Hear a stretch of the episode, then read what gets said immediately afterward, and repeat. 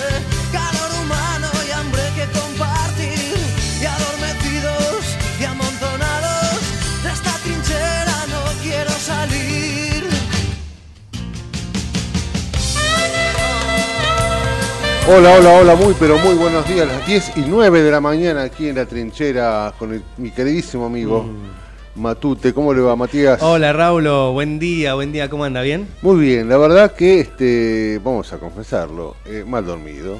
Mal Sí, dormido todos porque estamos un poquito así. hemos recibido un enorme regalo, eh, que es este, ser, eh, a ver, vivir en la misma época donde creo que se está forjando uno de los mejores equipos de todos los tiempos. Lo dijo Messi ayer. Eh, Messi dijo que bueno, el Barcelona era el mejor de la historia y que Argentina estaba cerquita. Y, yo más de una vez pensé en eso, ¿eh? Pensé, che, este equipo yo no he visto jugar, o mire que yo miro fútbol hasta, hasta en el baño, pero eh, he visto un equipo, o estamos viendo un equipo que, que es realmente cosa seria. Ayer jugó con una categoría, ha jugado muy, muy, muy bien, juega en otra cosa. Yo eh, a veces le digo a mi hija que me disculpe por llevarla a la cancha a ver Independiente, porque lo que realmente juega la selección es el fútbol que uno, que uno quiere y, y entiende como, como, como, como esto que nos apasiona. Y después tenemos que disfrutar dentro de lo que se pueda el, el- el fútbol este mezquino, el fútbol este donde se revolea la pelota para arriba, donde hay- no hay o, se pueden festejar tres pases seguidos, que, que, tiene que ver con el fútbol vernáculo, ¿no? Con esto que, que vivimos domingo a domingo o semana a semana. Ayer hemos visto y nos quedamos hasta tarde, el partido terminó cerca de la una. Y yo le comenté, ¿no? Que me quedaba viendo cuánta repetición había. Bueno, me dormí como a las 3 de la mañana, esa es la verdad. Uh, no, no, yo Eh, terminé de verlo en, en la cama, acostado. Ah, acostado. Entonces terminó el partido, vi la declaración de Messi Sí. y después, Sí, sí, pero ya eran la una y algo. Claro. No, yo me quedé viendo análisis, este, viendo repeticiones y, y- repeticiones de otros eh, goles de otros partidos o, o- o los resúmenes de otros partidos que, que también ahora y en el transcurso de, la mañana vamos a, hablar. Pero hemos visto, yo creo que eh, es algo increíble, pero es algo triste también. Lo único que funciona en este país, o lo único que nos genera una sonrisa, por eso digo de disfrutarlo, ¿no? Lo único que nos genera una, una, una sonrisa, una sonrisa que tampoco nos modifica la vida, que en todo caso lo único que nos sucede con un equipo como este es eso, generarnos una sonrisa y decir, che, qué bien que juegan, o, qué orgullo de alguna forma este, tener este equipo que nos represente, ¿no? Porque me parece a mí que lo único que funciona en este país, lamentablemente, seguramente estoy generalizando y está mal, algo debe funcionar.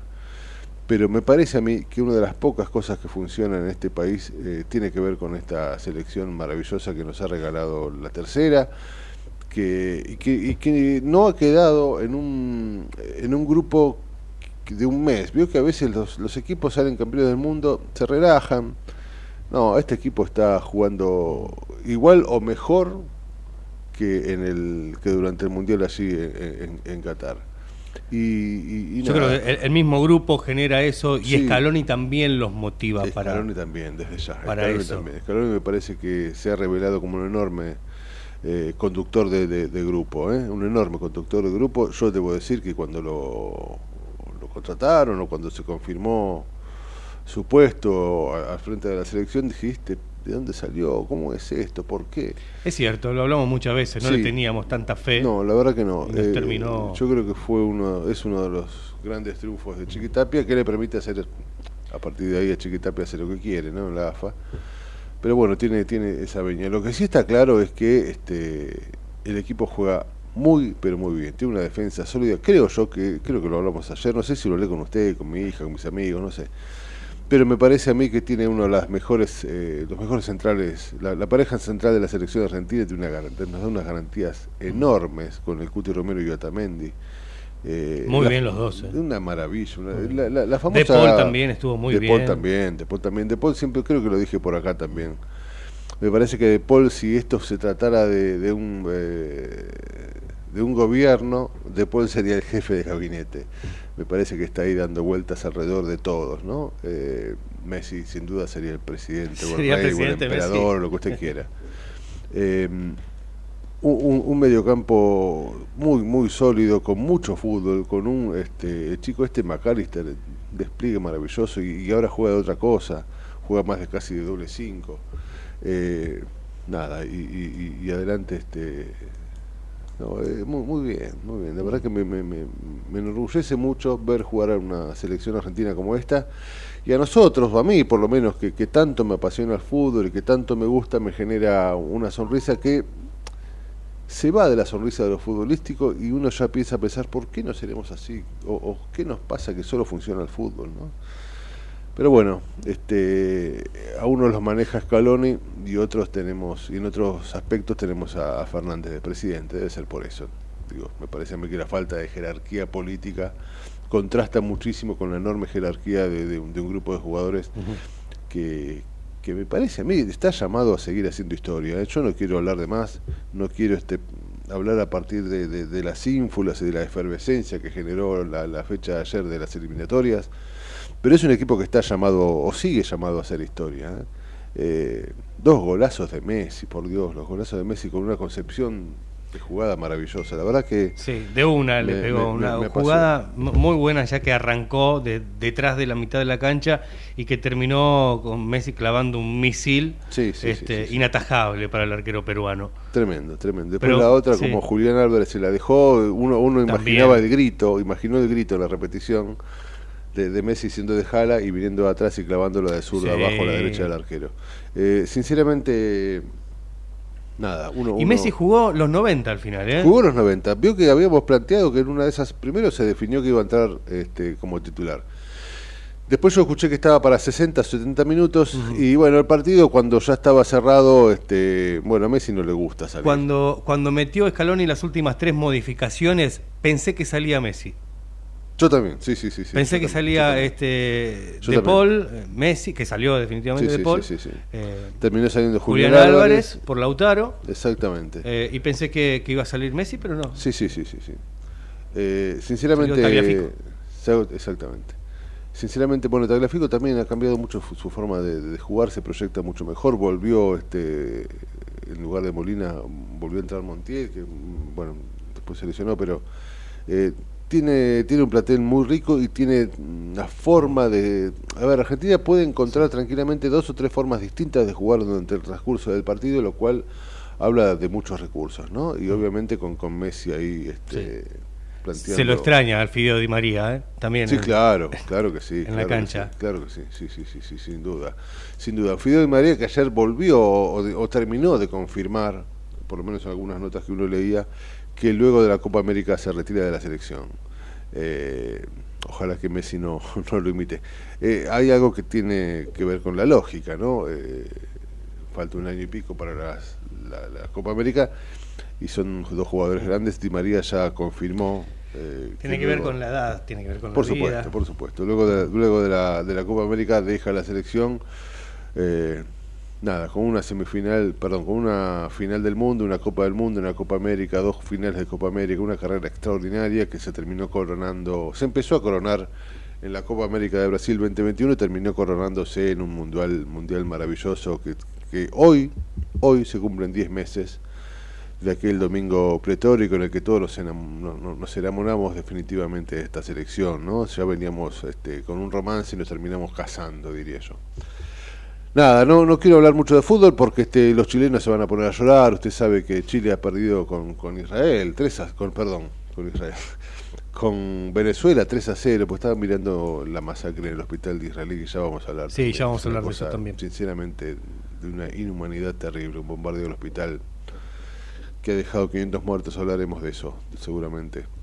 Pero volviendo a fútbol, eh, Chile perdió 3 a 0 con Venezuela, una Venezuela que está segunda en, la tabla por las eliminatorias. Y hemos visto un enorme partido de fútbol también ayer, eh, donde Uruguay hizo gala de su localía y de la fortaleza y de poquitito, un poquitito del estilo Bielsa, ganándole un Brasil que no es el que era, a un Brasil que, que deja dudas, un Brasil que no tiene demasiado este, demasiada categoría y que encima se le lesiona a Neymar en el medio del partido. Parece que puede ser una lesión, una lesión grave. Ojalá que no. Uy, otra vez. Ojalá que no. Sí, sí, sí. Neymar, la verdad que es un enorme jugador de fútbol, pero tiene graves problemas este, con, con, con su físico, ¿no? este, una lástima. Ojalá, ojalá que se reponga.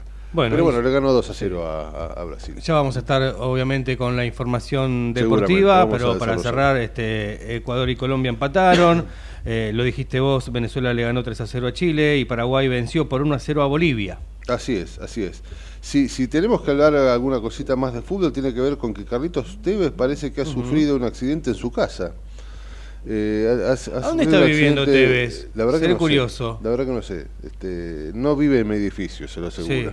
Sí. Y en Ciudadela en- Tampoco, Fuerte Apache tampoco. Me parece que vive en Nordelta, me parece que vive por aquella zona. Pero Sí. parece que este tuvo un accidente doméstico y tuvo que ser internado en una clínica de San Isidro. A- ahora están diciendo que ya se le dio del alta, que está todo bien y que muy posiblemente vaya esta noche hasta el Libertadores de América, pero el entrenamiento de Independiente lo está dirigiendo el cuerpo técnico porque parece que se desvaneció, se cayó en la ducha, se golpeó la cabeza contra la Uh. mesada y le, provo- le provocó esto una profunda herida. Eh, como te decía, fue llevado de urgencia a la clínica de San Isidro, pero bueno, se va a sumar al grupo en el Hotel Madero, que es donde está Independiente, donde se concentra durante el día de hoy. Usted sabe que Tevez hace la europea, no, no concentra el equipo, este, ¿Cómo? deja que duerma en su casa todos los jugadores y en el día del partido se reúnen en el hotel, charla técnica, la activación eh, en, en algún parte del complejo y luego sí se van a, a para el estadio a hacer el, el entrenamiento previo. Así que este, bueno, parece que tuvo un accidente doméstico. Pero va a estar en el, esta noche. Parece que sí, afirmaron, afirmaron en principio que sí. Le aplicaron puntos de sutura en el arco superciliar izquierdo y supuestamente sería- en este momento está haciendo reposo. Este, En en, el- la ceja, la ceja. Ah, en la ceja, en la Sí, sí, ceja. izquierda. Este, según informó el club, Otra marquita más. Sí, sí, sí, tal cual. El club informó que, este, bueno, está haciendo reposo, pero que va a estar eh, en un partido que eh, es clave para Independiente. Es una final, una nueva final. Eh, por la permanencia, como dijo usted en el noticiero. ¿Cómo es dicen en el informativo? En el noticiero, Lo- a mí sí me lo mandaron a mí de redacción. Sí, Yo no sí, tengo nada que imagino. ver. Según usted, estamos jugando por la, por la permanencia. Permítame decirle que vamos primeros o segundos. Está Por bien. tanto, no puede Y hay que mantenerlo. Hay que mantenerlo, es la idea. Es la idea. Vamos a hablar, terminemos con un poco de fútbol, que parece la oral deportiva esto, pero digo, em, vamos a hablar de política también como, como, como corresponde. Estamos ya en la recta final, final, final, final, previo a, la- las, elecciones. Ayer este Kisilov y, y Massa han cerrado su campaña, el candidato presidencial eh, de Unión por la Patria, eh, el inefable Sergio Massa, y el gobernador bonaerense Axel Kisilov, cerraron la campaña, ayer este, la campaña oficialista en la cancha de, de- de allí, de Arsenal, eh, en Sarandí. La campaña de la provincia de Buenos Aires. Exactamente, exactamente. Campaña bonaerense. Donde este, termina por recoger parte de lo que decíamos ayer, ¿no? Eh, contrariamente a lo que generalmente se hace, eh, muchas veces el candidato a presidente va a traccionar para que algún candidato a gobernador tenga cierta solidez. Yo creo que fue al revés. Me parece Sí, al que lo revés, que te iba a decir, ayer justo. fue Kisilov planteando eh, el, el voto sí. por más y tratando de traccionar él votos para, para la candidatura presidencial. Massa se enfocó claramente en la importancia de, de- de un futuro gobierno que según plantea él podría ser de unidad nacional, defendiendo valores fundamentales, este, bueno, Massa defendiendo valores este, es un oxímoron, pero bueno. Y como te decía, Kicillof respaldó a los candidatos y subrayó obviamente la importancia este, de la participación activa en la defensa de los derechos y la justicia social, haciendo, mm, poniéndose definitivamente enfrente de lo, de lo que supuestamente plantea Javier Milei. El candidato um, que le hace frente a Massa para la gente, que rodea a Massa es Milei y no Patricia. Eh, ayer le pegó mucho más a Milei que a Patricia, mm, elípticamente, ¿no? Pero bueno, creo que es una forma de, de- de entender este tramo final. Tratando de restarle votos, Exactamente. quizás. Donde me parece a mí que. No. eh, Le habló a la militancia. le habló a la militancia, por le dijo supuesto. de ir a buscar a aquellos que tengan dudas. Sí, sí. Bueno, lo decimos, ¿no? Golpear las puertas y Sí, los comercios, las fábricas. Así es. Eh, veremos de qué manera se sigue desarrollando un- una campaña donde, eh, bueno, hemos tenido la, la- la locura, inclusive de una candidata a diputada de Miley planteando que los padres pueden deshacerse de sus hijos. Muy, muy, muy loco. Después desarrollaremos eso también. Ah, sí, sí, sí, también. Bueno, ¿Eh? cosas Muy, que muy- se van dando a cuatro días Sí, sí, de, sí, las, exactamente, exactamente. de las elecciones, con eh, la incertidumbre que, que, que ya teníamos anterior a las PASO y que se profundizó eso no aún cambia, más eso no posterior a las PASO. Eso no La misma incertidumbre, lo, lo normal o lo que todos pensamos que sea algo repartido en, en- Sí, sí, sí, de tercios, en, ¿no? en tres partes. ¿Se puede dar alguna sorpresa? Sí. ¿Se pueden dar Sí, varias sí, sorpresas? También. También, también. Con un eh, ganador que pueda llegar a, a- a ganar en primera vuelta, porque también está esa posibilidad. Sí, Son varias más, más posibilidades. lejana, pero, Más lejana, este, pero está ahí la posibilidad. No, no nos podemos sorprender de nada, la verdad. Absolutamente, absolutamente. Yo hoy me tomo un poco de lo que más de una vez dijo aquí Gustavo Tubio, eh, esto de realmente la incertidumbre es consecuencia y es hija también, o digamos, no sabemos qué va a pasar el 22 de octubre porque todavía, a cuatro o cinco días de las elecciones, todavía estamos tratando de entender qué pasó el 13 de agosto, ¿no? ¿Qué pasó justamente en las PASO? Eh, a partir de ahí, eh, la incertidumbre, bueno, ha ganado mu- mucho espacio. Eh, hay un porcentaje de votos de, gente que no fue, que supuestamente este, siempre se, se, se agrada un poco la, gente que va a, votar luego de las PASO. Hay ahí un, porcentaje importante que, seguramente ayudará a dirimir eh, el futuro de, de las elecciones del 22. Pero sí, como usted dice, es una, una elección de tercios y es una elección donde todavía realmente no está demasiado claro lo que vaya a ocurrir y cualquier cosa puede pasar. Y cuando le digo cualquier cosa, es cualquier cosa. El final está súper abierto. Absolutamente abierto eh, los candidatos, las encuestas, que bueno, uno trata de mirarla un poquito de costado porque las encuestas han generado, eh, por lo menos en las PASO, no han generado mm, demasiados aciertos, ¿no? Sí.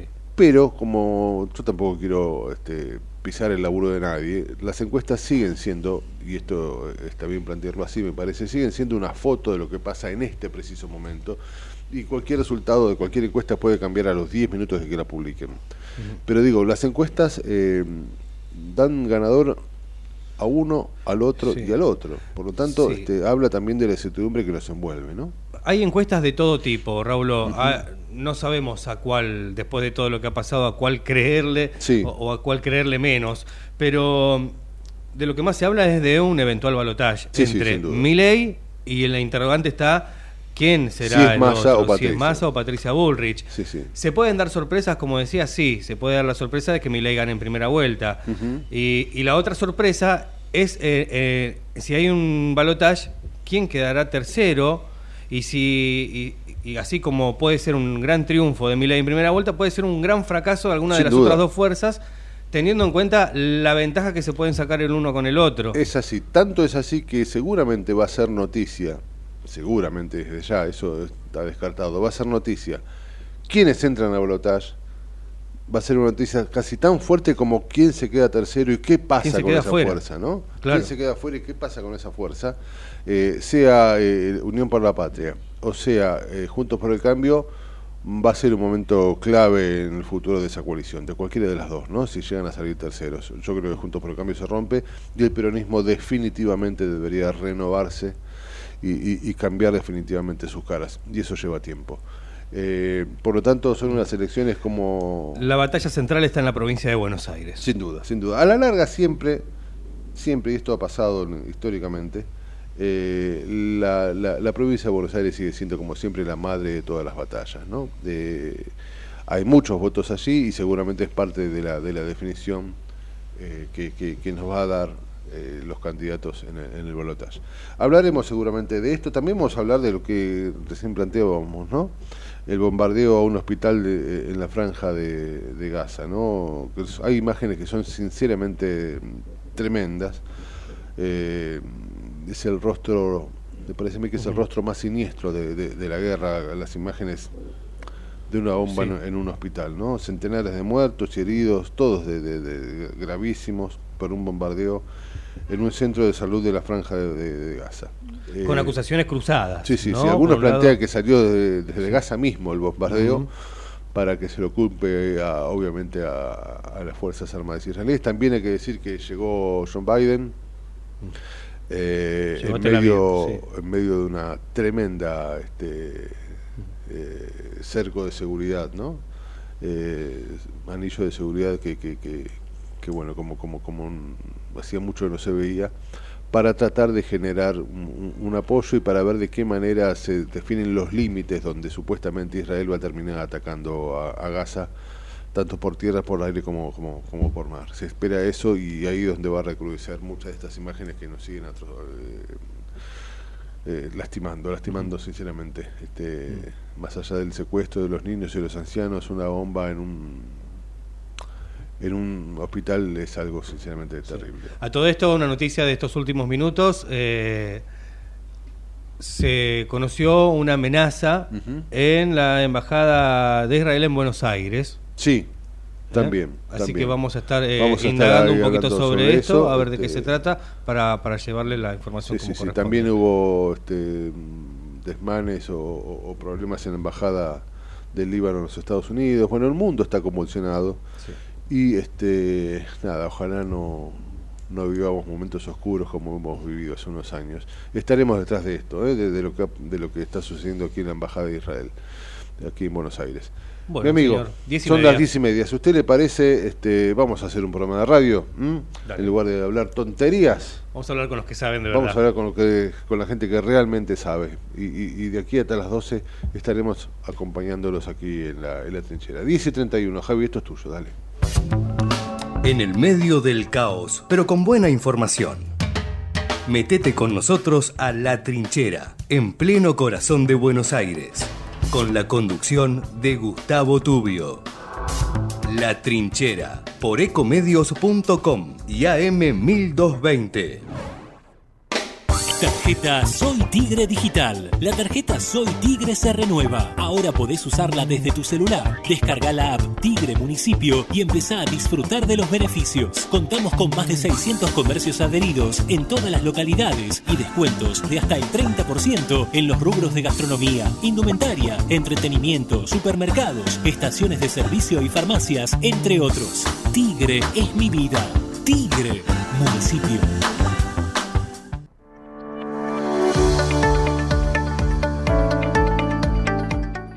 La Secretaría de Salud Pública de Merlo cuenta con el servicio de nutrición para que los vecinos accedan a información y consejos sobre peso corporal, talla y cómo llevar una alimentación adecuada. Acércate a las unidades sanitarias que cuentan con el servicio de nutrición para recibir información y asesoramiento. Entérate el listado ingresando a www.merlo.gov.ar barra nutrición. Gobierno del Pueblo de Merlo. Intendencia Menéndez. ¿Sabías que todos los accidentes por inhalación de monóxido de carbono son evitables? Chequea que la llama de tus artefactos sea siempre azul. No olvides ventilar los ambientes de tu hogar todos los días, verificando que las rejillas cuenten con salida al exterior y las ventilaciones no estén tapadas ni sucias. Y controla las instalaciones internas con un gasista matriculado. Con estos consejos, proteges a tu familia. Metrogas, damos calor. Escobar 360 es una plataforma online que moderniza al Estado municipal para que puedas realizar tus trámites a distancia y accedas a más servicios de manera centralizada y sin salir de tu casa. Ingresa a escobar360.escobar.gov.ar, crea tu usuario y desde allí te podés inscribir, gestionar y participar en las distintas áreas. Escobar te da cada día más. En Ezeiza sumamos 100 patrulleros nuevos para la prevención del delito. Con más seguridad, seguimos para adelante. Ezeiza Municipio. Gestión Gastón Granados.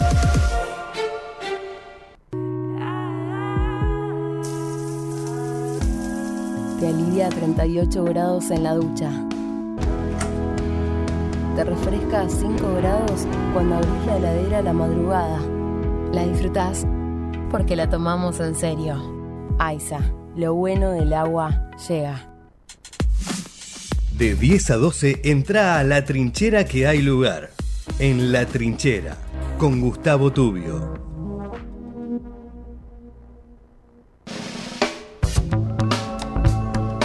Muy bien, las 10 y 34 aquí en la mañana, este, una temperatura maravillosa de 16 grados. Es un buen momento para hablar de política y como decíamos al principio, es importante, me parece a mí, hablar con la gente que, que realmente sabe y con la que trabaja de esto. ¿no? Nosotros somos meros observadores eh, de un momento crucial de la Argentina y estamos conectados para eso con Gustavo Córdoba, consultor y analista político. Gustavo, ¿cómo te va? Raúl Vázquez de este lado, ¿cómo andás? Raúl, qué placer, buen día. Igualmente, viejo. Este, nada, estamos en la recta final y, y- y ante la recta final suceden cosas que este, te hacen pensar, bueno, me parece que gana Massa, bueno, es posible que Milei, es posible que Patricia. La verdad, este, lo único que está claro en estas elecciones es la incertidumbre, ¿no? Sí, además eh, comparto lo de la incertidumbre en términos absolutos. Hay incertidumbre económica y política. Sí, sí, desde ya, claro. Lo que sí, déjame decirte que hay una disidencia con parte de lo que decís, porque en general lo que nosotros estamos viendo, y te hablo de una serie de tiempo, desde que terminó la paso hasta el día de hoy, tenemos ocho intervalos registrados, es decir, ocho estudios. Sí, La tendencia electoral de los argentinos es bastante más estable de lo que todo el mundo cree. a en ver. primer lugar. Eh, no se han registrado movimientos bruscos ni movimientos significativos tras los sucesivos escándalos que hemos tenido Sí, sí. en esta recta final. ¿no? ¿Qué significa eso? Que la sociedad argentina posiblemente eh, no crea o, o- o crea en general que todo esto forma parte de la campaña. Mm, El problema es que las campañas son cada vez menos eficaces. sí. Entonces, fíjate, por ejemplo, el debate electoral, ¿no? Que se hizo un ruido con el debate electoral. Después del segundo debate, 10 horas después, ya nadie hablaba del debate. Es verdad. Es Entonces, verdad. para ser, eh, para ser eh, ecuánimes, lo que hay que decir es que el voto tiende a ser eh, mucho más estable, un fenómeno, te diría, más ideológico, mediático, más eh, lógico que económico, porque si fuese solamente económico, eh, después de la corrida del dólar de los días pasados, Massa se hubiera derrumbado a la mínima expresión. Entonces, pero el peronismo mantiene todavía un piso que es prácticamente igual a su techo para la primera vuelta de alrededor de los 30 puntos. Entonces, ahí hay que decir, bueno, a ver, el voto de Milei se comporta de la misma manera, yo te diría que el voto de Milei es el más sólido de todos los votos. Sí, ¿no? Eh, te diría más, va a ser el dirigente más votado, seguramente. Ahora, no sé, y acá está la gran duda, la gran discusión de este momento, si vamos a pasar a un balotaje o bien va a triunfar en primera vuelta. Ambas cuestiones son probables, ¿sí? no podemos descartar ninguna de las dos. En lo personal tiendo a inclinarme más por la opción del balotaje. ¿no es cierto? Porque vemos algunas, algunas señales. Por un lado, el hecho de que en la primera vuelta siempre vota más gente que en la, en la Sí, paso, sí, se sí. incorporan alrededor de cinco puntos de, de votantes que no lo hicieron en la anterior elección. El grueso de esa gente que no fue a votar son mayores de 60 años. Allí Milei prácticamente no tiene registro de intención de voto. Mira. Si fuesen jóvenes los que se incorporan, que es una posibilidad, bueno, allí sí te diría Sí. las chances de mi ley aumentan. Pero, ver, en definitiva, eh, estamos viendo que el escenario es bastante estable, s- sigue primero Milei, segundo Massa, tercera Patricia Bullrich, buena elección de Schiaretti, eh, la, la izquierda también haciendo, haciendo una buena elección. Sí, tengo Ahora entendido que Schiaretti puede hasta duplicar, ¿no? Lo que ha sacado. En algunas encuestas este, llegué a ver eso. Eh, no sé, no sé. Mm. Yo, a ver, con Schiaretti lo que tenemos nosotros al menos, y mira que lo, lo conocemos muy bien, Sí, ¿no? sí, claro. Que, mm, mejoró mucho su nivel de conocimiento, mejoró todo lo que mejoró de conocimiento, se le fue a la imagen positiva, Mira, lo cual me deja la sensación de una entrada demasiado tardía de Schiaretti a la, a la competencia presidencial. entiendo. Sí, sí. Lo que me parece difícil es trasladar todo eso de un impacto de último momento al voto. Claro. Posiblemente en Córdoba tenga un impacto más positivo que en el resto de la Argentina. ¿Qué significa eso? En la previa de los debates, Schiaretti aspiraba a dos diputados nacionales. Posiblemente pueda aspirar a tres. ¿Mm? Ahora, en el resto de la Argentina, Claro. yo diría los niveles de crecimiento de Schiaretti han sido más bien marginales o discretos. No veo, ahí vi una encuesta muy temeraria de que le daba 10 puntos a Schiaretti en toda la Argentina. Si es así, un fenómeno. Claro, yo me refería justamente a esa, creo que vimos la misma, que me sorprendió, ¿no? Este, sí, sí, es Ah, así, bueno, esa sinceramente misma vi- encuestadora decía en, en primera vuelta, le erró por 10 puntos a todos los candidatos. Claro. no, Claro. no es un parámetro eficiente como para comparar. Claro. Y ahí hay otro punto, en el subregistro del voto de Milei. Mm. Eh, acá yo te digo y planto bandera, hay un subregistro de- del voto de Milei que, a ver, generó malas interpretaciones en las pasos. Yo recuerdo que en las entrevistas muchos colegas tuyos me decían, pero Milei se está desmoronando. Sí, sí, sí, es verdad. Esa era la palabra, ¿no? Desmoronando. Porque consumían encuestas digitales. Esas encuestas tienen un subregistro del voto de Milei, o tuvieron el paso, de 12 segundos. Mira. Sí, eso- Decían que sacaba 18 y sacó 30. sacó- Entonces, claro, qué bárbaro. en el hoy, en el hoy, todas las encuestas son las mismas, son digitales. Entonces. ¿qué puede llegar a pasar? ¿Vamos a tener el mismo subregistro? No, va a ser menor. ¿Por qué? Porque esas encuestas no registran, el, eh, por ejemplo, el pensamiento de los menores de 25 años que consumen medios digitales o, o redes sociales, pero no responden encuestas. Claro. Para que te des una idea del Y allí parámetro. Milei es muy fuerte, ¿no? Eh, Claro. Entre los chicos. Este, Claro. sí, y sí. en el votante marginal de pobreza extrema, que tampoco tienen redes sociales, Ujú. bueno, ahí sí también hay un nicho de votantes de Milei. Entonces tiendo a creer que puede haber un subregistro del votante de Milei, por eso dejo abierta la puerta de que la opción de victoria en primera vuelta es tan probable como que pasemos al balotaje. Mira, mira. Ahora, justamente con mi ley en el centro de la, de la pregunta, ¿no? Yo siento que, que la política, a ver, vamos a decirle política tradicional, eh, me parece que no, no, no supo cómo eh, enfrentarse al fenómeno Milei. Y en todo caso, me parece a mí que si lo logró, lo, lo, lo está logrando de manera tardía. ¿Vos cómo ves? Porque realmente eh, me parece que no entienden cómo enfrentar lo que está pasando con Milei. Hablo desde de, de- de Patricia y su campaña y de Sergio Massa y su campaña. ¿Vos cómo lo ves? Mira, no solamente comparto, utilizo hasta el mismo término, hablo de la política tradicional, todavía no encontró el antídoto al desafío que les propone Milei. Básicamente, algunas cuestiones interesantes. La primera, Milei es hijo, es hijo legítimo de esta política tradicional. Claro. La, fíjate, dos gobiernos consecutivos de signo ideológicamente opuestos que no estuvieron a la altura de las expectativas económicas de la sociedad. Segundo punto, gran parte de la sociedad argentina invisible. Esa sociedad argentina que cada vez que te alejas de Capital Federal se visibiliza, ¿no? Pero que desde Capital Federal no se ve. Por ejemplo, yo te voy a tirar frases de estudios que hemos hecho en toda la Argentina. Por ejemplo, frases como, eh, hace un año y medio o dos que no me compro ropa. Mira, No claro. es que no comemos carne, no me alcanza para comprar pollo. Postergo el arreglo de un caño roto de agua en mi casa porque se me va todo el sueldo en eso. Estoy hablando de sectores eh, de 50 años, empleados. eh, digo, fíjate qué, qué tremendo. Eh, esa parte de la Argentina no fue incluida en las campañas. Mira, la campaña de Patricia hacia adentro de Juntos por el Cambio. ¿Por qué? Porque fíjate que ni siquiera va a llegar a, a lograr el techo que supone la sumatoria de los votos de ella y de la reta de las pasos. Ujú.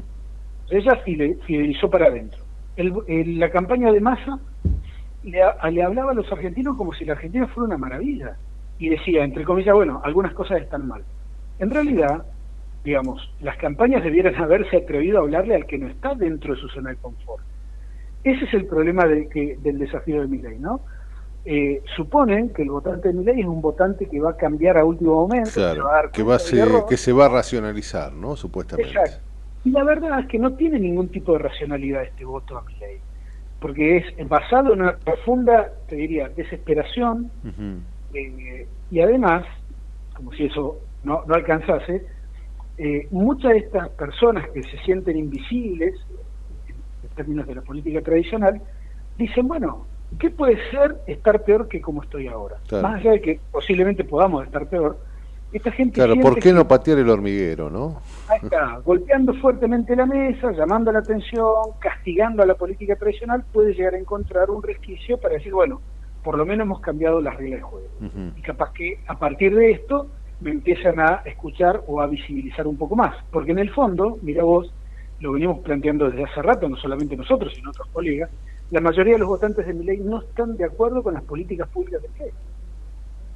Eso es Son increíble, ¿eh? demandantes- Sí, sí, sí. Son Es- demandantes de políticas públicas de calidad, es decir, quieren vivienda, quieren trabajo, quieren acceso a la, a la educación superior, eh, quieren Estado, pero un Estado transparente, mejor manejado, que los incluya, ¿no? Y creen que votándolo a mi ley van a lograr de alguna manera un cambio en, la, en el status quo, en la regla de juego. Eso, eso es realmente sor- sorprendente. Y, y ahí es donde yo digo que me parece que tanto Patricia como Sergio no han, lo- no han logrado traslucir esta, esta, esta cuestión que es central, ¿no? Esto de decir, ojo, porque vos no querés esto que está planteando Miguel, eh, Milei. Y sin embargo, eh, ahí está, ahí está un- un- una cosa, este, una campaña disruptiva absolutamente. Y, y a eso, por ejemplo, eh, se le responde con, con, con la idea de Patricia Bullrich y Horacio Rodríguez Larreta, que se muestran, no sé si unidos o desesperados, ¿no? Esta cuestión de que ahí viene la pregunta también, ¿no? Esta cuestión de que, que ha hecho, por ejemplo, Patricia de plantear a, a, a Larreta como primer ministro, que yo decía ayer, es como mandar a cabecear al arquero cuando se pierde un a cero y el partido está por terminar. Esa es la sensación, más allá de que pueda ser inteligente, ¿no? Pero además, después de casi dos años que hablaste peste, Claro, claro, es increíble. A, a mí me, me, me, me- hace mucho ruido y yo creo que la gente ve eso, pero no ve los disruptivos que plantea mi ley. Y, y ahí es donde puede surgir la sorpresa, ¿no? Sí, ahora déjame decirte que todo esto que vemos como oportunidad, que la política tradicional no ha trabajado, puede darse en un balotaje. ¿Por qué? Porque fíjate que, qué interesante, cada esta- estadio de voto, primera, eh, la paso, primera vuelta y segunda vuelta, tienen características. Uno cuando va a votar en las pasos vota con las tripas, ¿no? Con la bronca, Sí, sí, claro. sí el voto en las pasos. Sí, la se permite vuelta gritar más alto, ¿no? Las paso es un voto más que, que me importa y voto lo, inclusive hasta más ideológicamente tal vez, ¿no? Yo siento Sí, esto y mira. voto esto. el voto de la primera vuelta es más ideológico, es un voto en el cual las identidades partidarias o ideológicas tienen un peso mayor que la... Pero en la segunda vuelta ya nos despojamos de las dos, del voto emocional y del voto sentimental, ¿no? De- del, voto del corazón, y nos abrazamos al voto táctico. ¿Qué significa eso? Que puede haber muchísima gente que no vote al candidato A ni en la PASO ni en la primera vuelta, pero para que no gane el candidato B, lo van a votar. Es increíble, sí, sí, sí, sí. Puede haber votantes de Massa o de Bullrich que voten alternativamente a Massa o a Bullrich para que Milei no gane.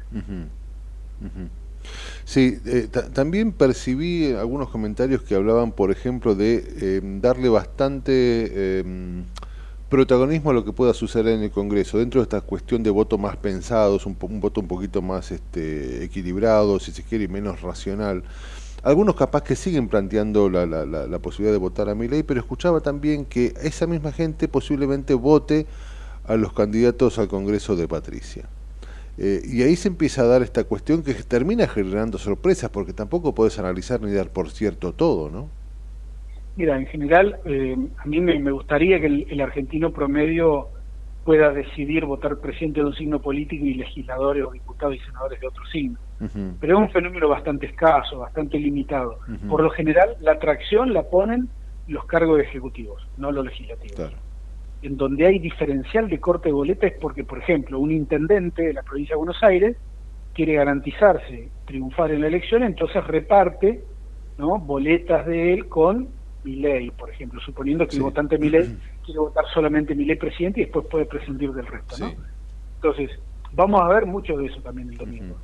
Lo vamos a ver sobre todo en Juntos por el Cambio, ¿no? que ahí no sé si has visto las fotos de, de los instructivos que están repartiendo en La Plata. Sí, sí, sí. Lo, lo, Garro con la lo, de Garro es increíble. Sí, sí. También sucedió un 3 de febrero. Eh, yo creo que es un tema que, que, puede llegar también a sorprender. Hay mucho este, propuesta de corte de boleta, ¿no? Donde va el intendente y, dejan de lado para que la gente defina a partir de su gusto lo que es la presidencia. Eso es increíble. Una frase, yo te digo una frase muy escuchada y muy pocas veces recordada.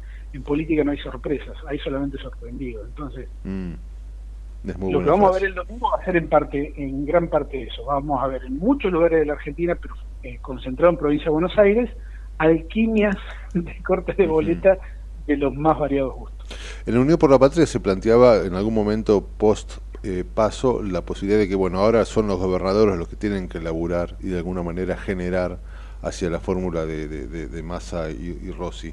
Y ayer claramente, y esto no sé qué pensás vos, yo lo que vi es cuando por, vos planteabas recién muy ciertamente que los que traccionan son los ejecutivos, ¿no? Y en este caso, este, aunque también es ejecutivo, yo sentí que traccionaba Kisilov a Massa y no al revés.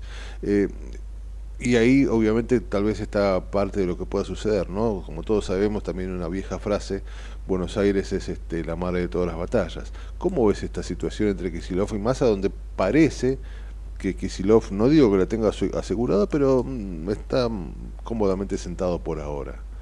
Mira, en principio decirte esto, ni el escándalo de Insaurralde más el de Chocolate, ni tampoco el de Melconian mm. han impactado en la línea de votación de los candidatos respectivos de su espacio. Mira. En segundo lugar, si hubo alguna afectación, yo te diría, la podemos encontrar en los más de Zamora, que puede haber un voto castigo a esta situación. Pero, yendo a la pregunta, nosotros lo vemos también sólido a Kisilov y, me parece un buen planteo, y, más, lo, pienso figuradamente, espalda con espalda, Massa con Kisilov, trabajando el conurbano bonaerense, porque allí es donde se dio la mayor ausencia de estos mayores de 60 años que no fueron a votar en las PASO. Mm. Te diría que es ahí en donde el trabajo les puede redundar en subir un par de puntos nacionales, porque de eso se trata, ¿no? Las campañas electorales modernas hoy no mueven más que eso, las estructuras y los aparatos, yo te diría, son cosas del pasado, cada vez más. Pero si ese trabajo entre ellos dos da frutos, vos fíjate que creo que en los últimos 10 días se han concentrado en trabajar el conurbano, prácticamente no hubo salidas al interior, han dejado el trabajo electoral en manos de los gobernadores, lo cual me parece un acierto, así que, bueno, puede ser una, una buena estrategia porque no es menor ir, si tenemos balotas, con la provincia de Buenos Aires ganada, ¿no? Para más. Eso sería un golpe anímico y político realmente importante. Recordemos solamente lo que le pasó a Macri con María Eugenia Vidal en sí, 2015. Sí, tal cual, es verdad, es verdad. Nombraste a Macri, eh, más allá de que de lejos lo miró a Milei un par de veces, terminó dándole a partir de una carta hace un par de días eh, eh, el apoyo a, Patricia. Eh, ese mínimo gesto más la ausencia de Cristina, clarísima ausencia de Cristina, ¿habla también de un cambio de, época o por lo menos un traspaso generacional o, no? Es difícil, por lo general vos viste que no hay retiros absolutos en política de la noche a la mañana. Es increíble, ¿eh? sí, sí, como les gusta. hay roles que se van apagando despacito y otros no tanto. Lo que sí es importante considerar que han tenido roles diferentes, ¿no? Más allá de que creo de que Macri no tendría más votos que Bullrich y tampoco Cristina tendría más votos que Massa. Mm. Eh, eso respecto al, impacto electoral de las ausencias. Sí creo que bien, ambos han tenido eh, comportamientos diferentes, ¿no? Porque fíjate, Cristina acompañó a Massa acompañó la estrategia. Digo, no habló en público en contra de Massa prácticamente en ningún momento. Es verdad. Mientras que Macri, bueno, recién apoyó a último momento a Patricia, siempre habló bien del Milei, parecía que como que estaba desgano, ¿no? Apoyando a Patricia. Sí, sí, sí, no me queda otra, parecía eso. Y sin dudas, en un eventual eh, balotaje, Macri puede ser el punto de inicio o el punto de partida de una gran concentración anti-Macri que puede beneficiar a más. Mm. Ah, Por ejemplo, si vos a los radicales o al, o al sector de la reta, incluso a Patricia Bullrich, en un acuerdo amplio, no transparente, le propones un eje perfilado hacia esa dirección, probablemente que tenga mucho sentido. Que lo agarren o no depende de otras Sí, sí, cuestiones. sí, sí, entiendo. que Macri puede ser el eje articulador de una amplia coalición de voto en segunda vuelta. Interesante, interesante mirada. Eh, eh, ahora, si esto no sucede, eh, junto por el cambio, nosotros podremos vaticinar que, que, que se rompe, ¿no? Si no llega Patricia, está bien que esto para hablar mucho más adelante, pero digo, supuestamente el futuro de la coalición de Junto por el Cambio, si no llega al balotaje, se termina rompiendo y eso genera eh, una nueva incógnita a partir de lo que pueda suceder en el balotaje, ¿no? Con esos votos radicales y, y- y lo que genera la división entre lo que sería Milei y Massa, ¿no? Eh, lo ampliaría el concepto y lo traería más acá en el tiempo. Yo creo que ya estamos ahí. Mm, El espacio político en la Argentina se ha resignificado, la representación ya no va a ser igual, ni para el oficialismo del- de Unión por la Patria, Frente de Todos, o para Juntos por el Cambio. Hay que pensar que hoy ya no tenemos ni el bipartidismo ni el sí, sí. como elemento comparativo. Fíjate que antes la victoria de uno era la derrota del otro y viceversa. Y ¿no? listo, claro, es verdad. Ahora eso se rompió. Hay un tercero que no solamente irrumpió con fuerza, sino que además fue el más votado en la PASO y va a ser el más votado en primera vuelta. Hay un cambio muy significativo. Ninguna de las coaliciones va a permanecer con la misma composición después de esta elección. Ninguna.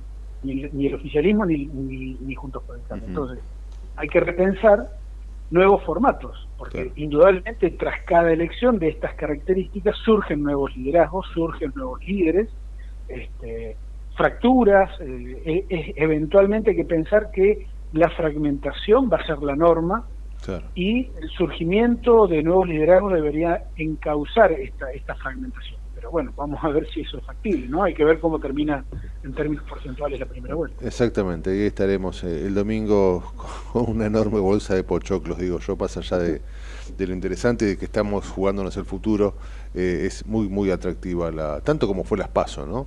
La elección de, de- de este domingo. Gustavo Córdoba ha sido realmente un enorme placer, siempre con conceptos muy, muy interesantes y que nos dejan que pensar, así que te agradecemos muchísimo y seguramente, como más de una vez lo hemos hecho, volveremos a, a molestarte para, para, para que nos ayudes a pensar. Dale. Al contrario, agradecido. Gracias, viejo. Abrazo enorme. Era Gustavo Córdoba, analista y consultor este, político, hablando de, de esta recta final de cara ya al 22 de, de octubre. 10 y 55, creo que tenemos tanda, y luego no sé si pasamos o no directamente al Directo. Dale, listo. Sin escalas. En el medio del caos, pero con buena información.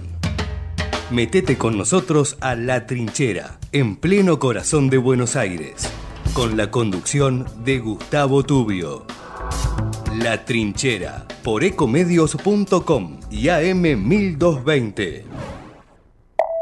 En el 2023, Almirante Brown cumple 150 años y lo festejamos con obras históricas como los pasos bajo nivel de San Martín, Calzada y Longchamps, el viaducto de Ruta 4 y Rotonda Los Pinos, el primer edificio de aulas y la estación de trenes de la universidad y la nueva avenida Capitán Olivera. En este nuevo aniversario, seguimos trabajando por el Brown que soñamos y que nos merecemos. Todos somos Brown.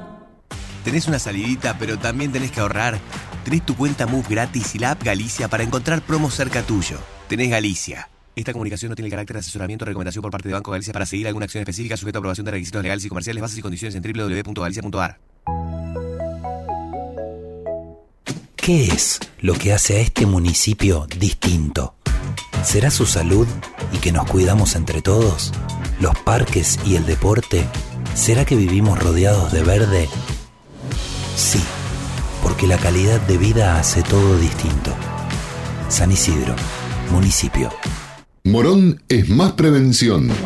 Ante cualquier emergencia, ahora podés pedir presencia de policía, SAME o bomberos con un solo clic. Descarga la aplicación Morón Alerta y un móvil se acercará inmediatamente a donde estés. No lo dudes. Morón Alerta, en la tienda de tu celular.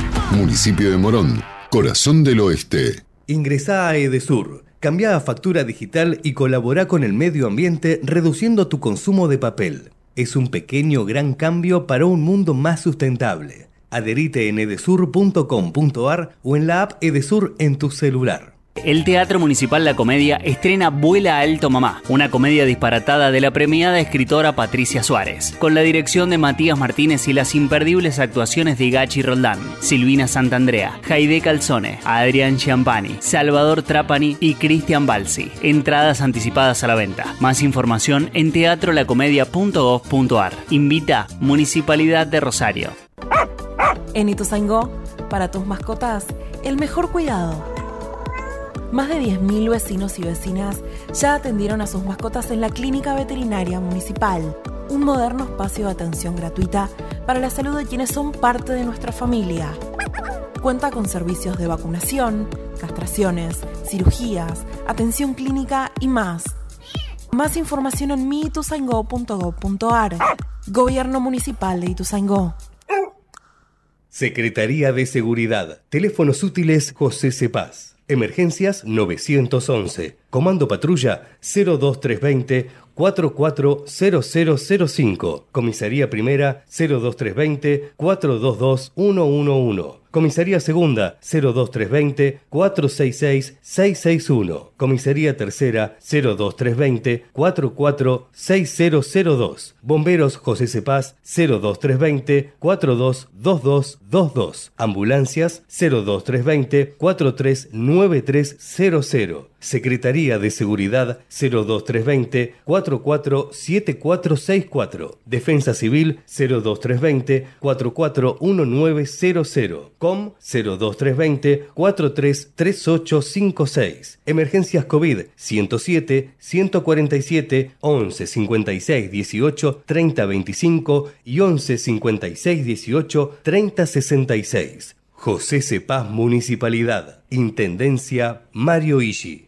En Lanús tenemos actitud verde. Estamos recuperando 25 plazas y parques del municipio, con nuevos espacios verdes, estaciones de juegos para chicos y mayor seguridad para nuestros vecinos. Informate en lanús.gov.ar.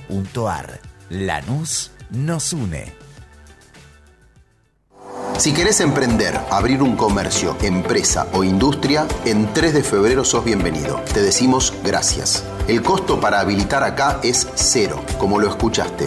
La habilitación es gratis. Además, eliminamos más de 100 tasas y trámites para cuidar tu economía sin trabas ni burocracia. En estos tiempos, más que nunca, estamos del lado del laburo y de los que producen. Más info en 3defebrero.gov.ar. Municipalidad de 3 de Febrero.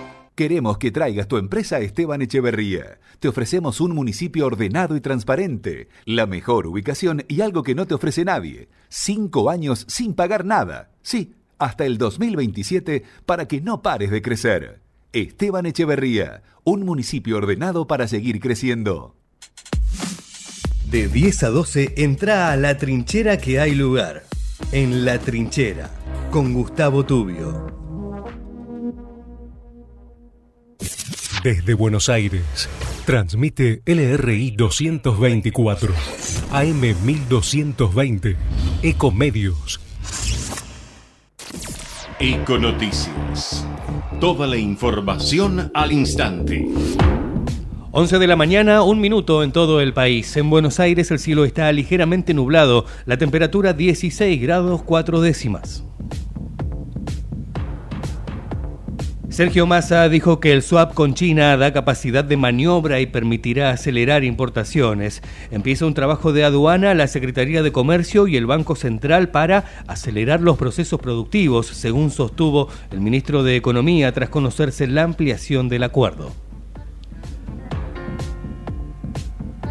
El Ministerio de Transporte oficializó el registro para renunciar al subsidio al transporte se estableció un mecanismo para que los usuarios de los servicios públicos de transporte por automotor y ferroviario de pasajeros que así lo deseen puedan manifestar su renuncia a los subsidios que el Estado Nacional viene destinando para compensar la tarifa de dichos servicios. Operativo en Flores, clausuraron un local que vendía teléfonos celulares robados o sin documentación. Los efectivos detuvieron al responsable del lugar y a un cliente que iba a retirar un móvil, además de secuestrar una notebook, un disco rígido con programas de desbloqueo y 54.600 pesos. Deportes, fútbol, ¿cuándo vuelve a jugar la selección argentina y las sedes de los clásicos ante Uruguay y Brasil? El primer compromiso será el clásico del Río de la Plata, con Marcelo Bielsa como técnico, entrenador que conoce a la perfección el combinado argentino. Finalmente se verán las caras el jueves 16 de noviembre en el estadio Mario Alberto Kempes de Córdoba a partir de las 21 horas. Luego, el martes 21 de noviembre, se realizará una nueva edición del Superclásico de las Américas desde las 21.30 en el Maracaná, en el mismo escenario de la final de la Copa América de 2021. 11 de la mañana, 3 minutos en la Argentina. En Buenos Aires el cielo está ligeramente nublado. La temperatura 16 grados 4 décimas. Humedad 55%. La mejor información pasó por Econoticias. Ecomedios.com. Desde Buenos Aires, transmite LRI 224, AM 1220, Ecomedios ¿Cuándo fue la última vez que te tomaste un respiro para ver un amanecer? Descubriendo lugares distintos que te hacen soñar, emocionar. Lugares que se convierten en felicidad cuando compartís ese momento con amigos. ¿Cuánto hace que no te tomas un respiro para descubrir algo distinto? Catamarca es mucho más que un destino. La clave fiscal te permite realizar trámites y utilizar servicios de la AFIP y otros organismos. Obtenela o recuperala desde la app Mi AFIP. Solo necesitas tu DNI en formato tarjeta y ser mayor de edad. Recordá que es personal, privada e intransferible. Más info en afip.gov.ar barra clave fiscal. AFIP, Argentina Presidencia. ¿Cómo prevenir dengue, zika y chikungunya? Sin criaderos no hay dengue. Limpia tu patio de objetos que acumulen agua. Elimina agua estancada de recipientes. Reemplaza con tierra o arena el agua de tus flores. Tapa los tanques de agua y cisternas. Tira y perfora llantas para que no acumulen agua. Limpia floreros y bebederos. Recordá, sin criaderos no hay dengue. Intendencia Menéndez. Está todo listo. Yo también estoy lista. Para ponerme en el lugar de los demás. Y a decir que no cuando algo no me gusta. Estamos listos y listas para decir... Bullying.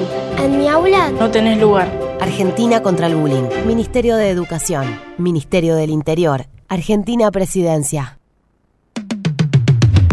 American and Merit Hoteles. Primera cadena hotelera argentina. 3, 4 y 5 estrellas. Más de 20 destinos de Argentina y el Cono Sur.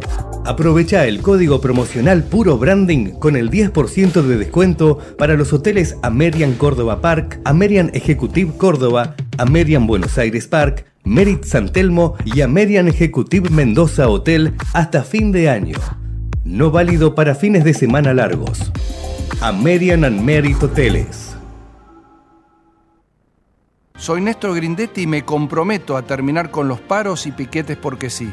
Juntos vamos a terminar con 20 años de kirchnerismo en la provincia de Buenos Aires. ¿Es ahora o nunca?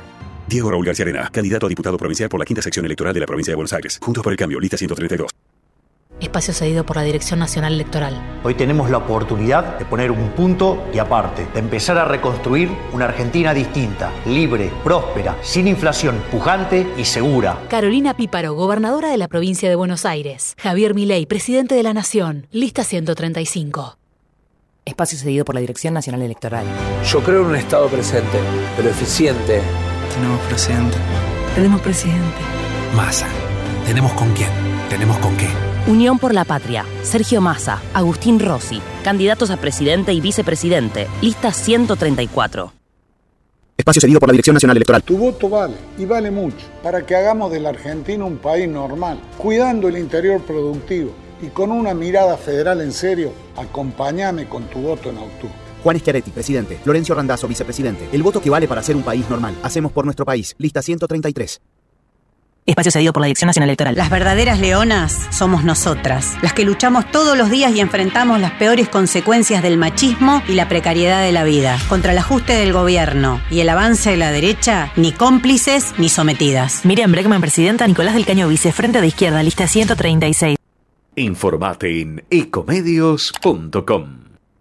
Seguinos en Instagram, arroba ecomedios. Seguimos en La Trinchera. Estamos en la segunda hora, con la conducción de Gustavo Tubio.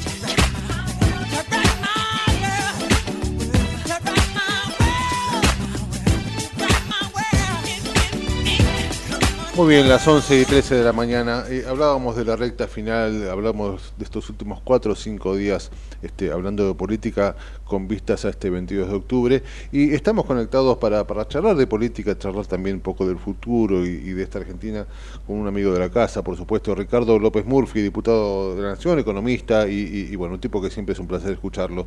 Ricardo, ¿cómo le va Raúl Vázquez de este lado? ¿Cómo está?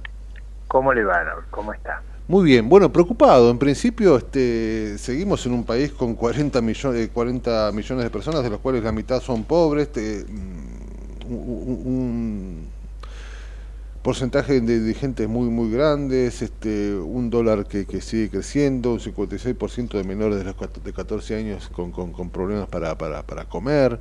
Eh, y, creo que la política no ha terminado de entender eso, ¿no? Y sigue este, escuchando chicanas. Así que preocupado en principio, ¿cómo está viendo este momento donde ya estamos ya a las puertas del cuarto oscuro, ¿no? Sí, yo a lo mejor en mi caso hay una opinión muy, digamos, sesgada. Yo lucho para que la doctora Burris junto con el cambio sean la, el próximo gobierno. Y creo que es la mejor opción frente a un pésimo gobierno, un pésimo candidato como es el actual ministro de Economía y frente a un salto al vacío que me parece la autonomía. Así que eh, se me aplican las generales de la ley, o sea, yo ya tengo una decisión muy tomada y, haría mal de, de aparecer como un analista objetivo, no lo soy, o sea, estoy haciendo un esfuerzo muy grande por lo que creo es la mejor opción que tenemos en un país que, como usted dice, vive una crisis muy, muy profunda en lo económico, en lo cultural, en los valores. O sea, acá discutimos cosas que a mí me parecen increíbles, pero la discutimos. Bueno, entre las cosas increíbles, eh, no, no, yo no le iba a preguntar esto porque me parece que no resiste análisis, pero, pero bueno, lo, tengo que hacer. Entre las cosas increíbles eh, que, se han discutido es esta propuesta de, de Lila Lemoyne, ¿no? Candidato a Bueno, ese es un caso, es un caso extraviado, de una pésima lectura de Rothbard, de una lectura infantil, de, un filósofo que a mí me parece de segunda categoría, pero digo, eh, llevado a un extremo digamos que en otras circunstancias sería vista como una propuesta de Irán. Sí, es increíble. Estamos hablando, para que la gente lo sepa, de esta propuesta de Lila Lemoyne que eh, anticipó que si es electa va a presentar un proyecto de ley para permitir, y, digo bien, renunciar a la paternidad, ya que considera que no es justo que un hombre tenga que hacerse cargo económicamente de una criatura hasta los 18 años cuando no lo quiere hacer. Eh, yo siento que estamos viendo contra los pactos internacionales que nuestra constitución. Pero yo no soy un experto en, la cuestión jurídica esa pero pero mi recuerdo de los pactos constitucionales o sea los pactos internacionales que forman parte de nuestra constitución hay una protección especial a la niñez que, que haría que esta propuesta no, no sea viable. Pero digo eso de que le van a pinchar el corrigal, me pareció una cosa increíble. Es increíble. Y, eso creo que forma parte del problema que tenemos. O sea, cosas que en otro momento hubieran descalificado, acá se discuten como si fuera... Una propuesta, sí, sí, sí. sí. Eh, a mí me parece... de verdad, yo estoy con ese eh, esa dificultad conceptual de, de, tratar de lidiar y de competir con argumentos que no son los mismos que, por ejemplo, se debaten en Uruguay o en Chile. Yo cuando lo escucho al expresidente Mojica o el presidente Saganete, usted, usted vio el realismo de ello. ¿no? Nadie puede explicar como un ministro que explicó la tasa de inflación que tiene descontrolada la variable macroeconómica, pudiera pensarse que es competitivo.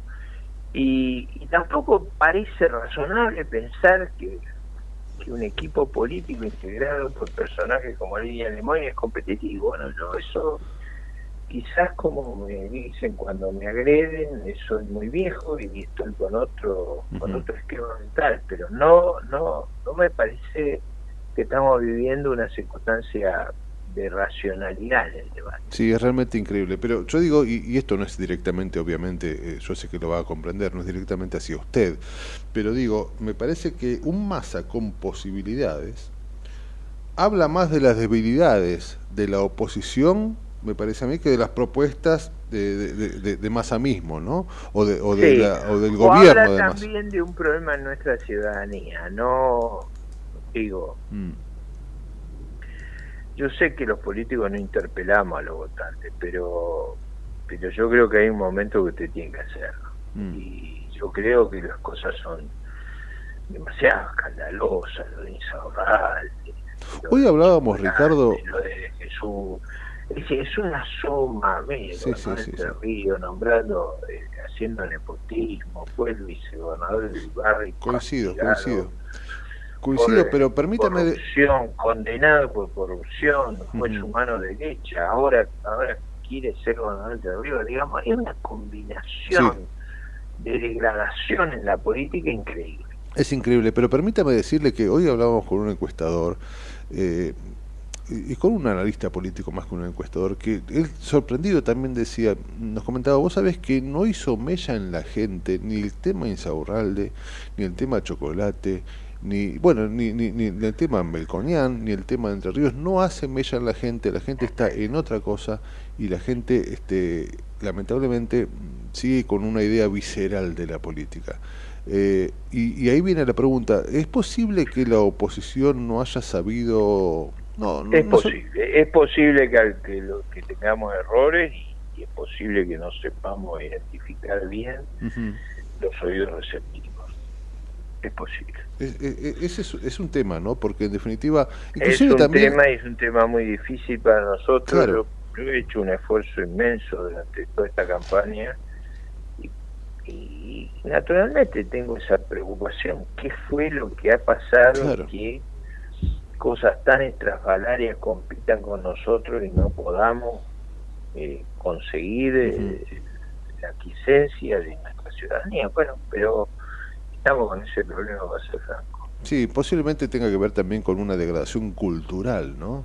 Eh, con algo mucho No, más no, profundo algo ha que... pasado, pero, pero digo, uno tiene que hacerse cargo. eh, algo raro ocurre para que lo, lo que a mí me choca tanto, digamos, el intercambio de insultos, de groserías, pero yo no estoy acostumbrado a eso. Claro.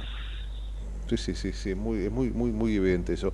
Eh, yo también siento que de alguna manera la política, vamos a llamarle política eh, tradicional, no supo enfrentar el, fenómeno Milley, eh, o no lo está sabiendo enfrentar. No sé qué, qué ocurrirá realmente en octubre del 22, porque es... Bueno, obviamente- veremos, veremos el 22. Yo ahí le sugiero una cosa. Yo ya he gastado toda mi energía en explicar desde la política exterior hasta la de seguridad y defensa, la, la económica y la educativa, la Sí. sanitaria y la de medio ambiente, la laboral. Hemos hecho un esfuerzo inmenso. Estoy convencido que tenemos el mejor equipo, la mejor candidata. eh, hay un momento que usted tiene que, que ver qué resultado dio eso. Veamos el 22.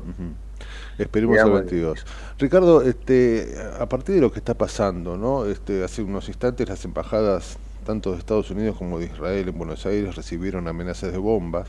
Por lo menos el jefe de seguridad de la dependencia diplomática israelí planteó eso, ¿no? Que recibieron un correo electrónico en el que se advertía sobre un posible ataque. Usted muy bien decía, posiblemente sea este, un hombre importante en lo que represente un eventual gobierno de Juntos por el Cambio eh, en defensa y seguridad. ¿Cómo, cómo, ¿Cómo hacemos con esta situación y cómo está viviendo usted Bueno, algo que está muy complejo? El mundo está muy inseguro.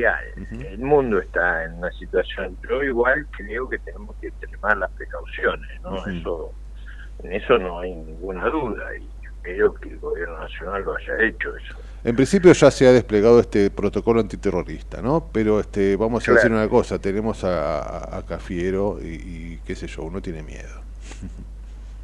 No, es verdad que, que es una realidad mundial muy muy loca, o sea, eh, a ver, lo, que jamás ha cometido, eh, a mí me parece que deberían recibir un repudio mundial. Sin embargo, yo veo mucha gente que le echa la culpa a Israel de los episodios. Sí, sí, sí, sí.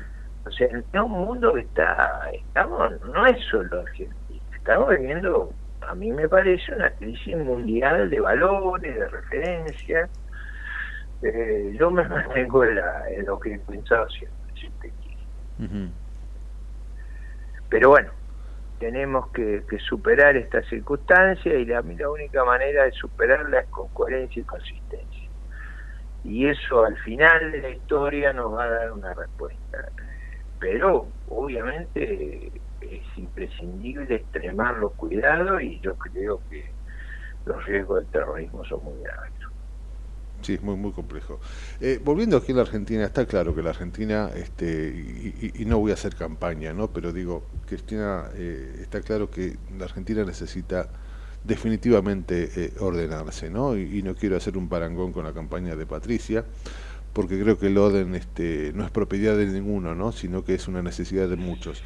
Pero digo, eh, el 22 de octubre es un momento definitorio. Yo creo, creo que por primera vez en muchísimo tiempo, y te diría que por primera vez en la historia, eh, tenemos la enorme incertidumbre económica y la enorme incertidumbre de lo que va a ocurrir políticamente. Eso nos predispone a un futuro complejo y difícil. ¿Cómo, cómo lo Eso ve? sin duda. ¿Cómo lo ve? No, yo lo veo igual que usted. Yo A mí me sorprendió el resultado del 13 de agosto, yo no lo esperaba. A mí me parecía que íbamos a repetir las primarias del 2021. Sí. Nosotros hemos evitado que Argentina sea Venezuela. No pude entender por qué tuvimos esa pérdida de votos.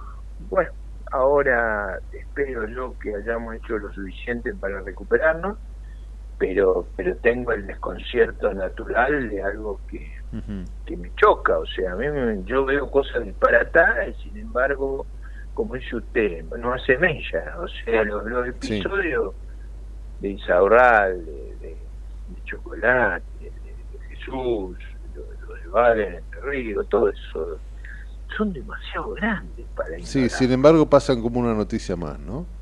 Es cierto, para que para darle una noticia optimista y alentadora, es cierto que Esbero de- derrotó a Capitanich. O sea que Sí. la locura de Menenciano Sena finalmente la ciudadanía eh, las tomó en cuenta y castigó fuertemente. Así que déjeme quedarme con esa esperanza. Está muy bien, está muy Al bien. final la ciudadanía va a reaccionar. Le, le- hago la última, le agradezco como siempre muchísimo por, por, por este tiempo. Se está dando un fenómeno muy especial que tiene que ver con algunos gobernadores y algunos candidatos intendentes que plantean, y este- esto hace también a la locura, ¿no? Que plantean la posibilidad de cortar boleta para que la gente se decida por ellos mismos, pero que vean si va Milei, si va Patricia o si va este Sergio Massa. Digo, eh, si habláramos de peronismo nos estaríamos riendo, digo, del día de, del día de la lealtad, ¿no? Pero esto se está dando en todos lados. Estoy como, ¿cómo, cómo ve eso? Porque es una cuestión Bueno, política lo también veo muy mal, lo veo muy mal, porque una de las cuestiones que necesita el país es coherencia y consistencia. Y si, si usted reflexiona en eso, mirando su comunopía, su entorno, no se está dando cuenta de la, de la magnitud de la crisis y de lo que tenemos que hacer para superarla. Ese es el problema serio que tenemos. Es un problema serio que lo tenemos que en- enfrentar en toda su magnitud. Y, y es muy desgraciado que estemos viviendo esas actitudes en todo, para todos. ¿no? Sí, sí, sí, sí. O sea, el país necesita un gobierno fuerte, un gobierno capaz de lidiar con la crisis. Necesita coherencia en sus actores. Si alguien actúa de esa manera subalterna, no estamos haciendo lo que tenemos que hacer. No, no nos damos cuenta del problema que enfrentamos, Así es. que a veces es lo que creo yo le hace tanto daño a los argentinos. O sea, haber subestimado la gravedad de los problemas, haber dejado que las cosas avancen al- al- al nivel de destrucción que han avanzado, es lo que nos ha llevado a una situación límite. Así es. Pero mi abuela que- tenía una frase muy valiosa y se la voy a repetir. Las puertas del infierno no prevalecerán, así que déjeme conservar ese optimismo ese optimismo. de la civilización hebreo-cristiana. Ojalá. Ojalá, veremos qué, qué, qué, sucede, pero que está complejo, está complejo. Querido Ricardo López Murphy, es un enorme placer como siempre y le agradezco muchísimo por, por este rato. Seguramente volveremos a convocarlo post 22 y tal vez post balotage para ver este de qué manera caminar en esta Argentina, ¿sí? Así es, un abrazo grande. Abrazo muy grande, eh, que esté usted muy bien. Era Ricardo López Murphy, a, a, analista este, económico, economista, diputado y este, un tipo con el que se puede estar de acuerdo, ¿no? pero que sin duda es respetable. Son las 11 y 28 en la mañana, este, Javi se llega a esto y luego continuamos. En la trinchera tenemos barricada de información, donde la noticia es segura. La trinchera, con la conducción de Gustavo Tubio. De lunes a viernes, de 10 a 12, por ecomedios.com y AM 1220.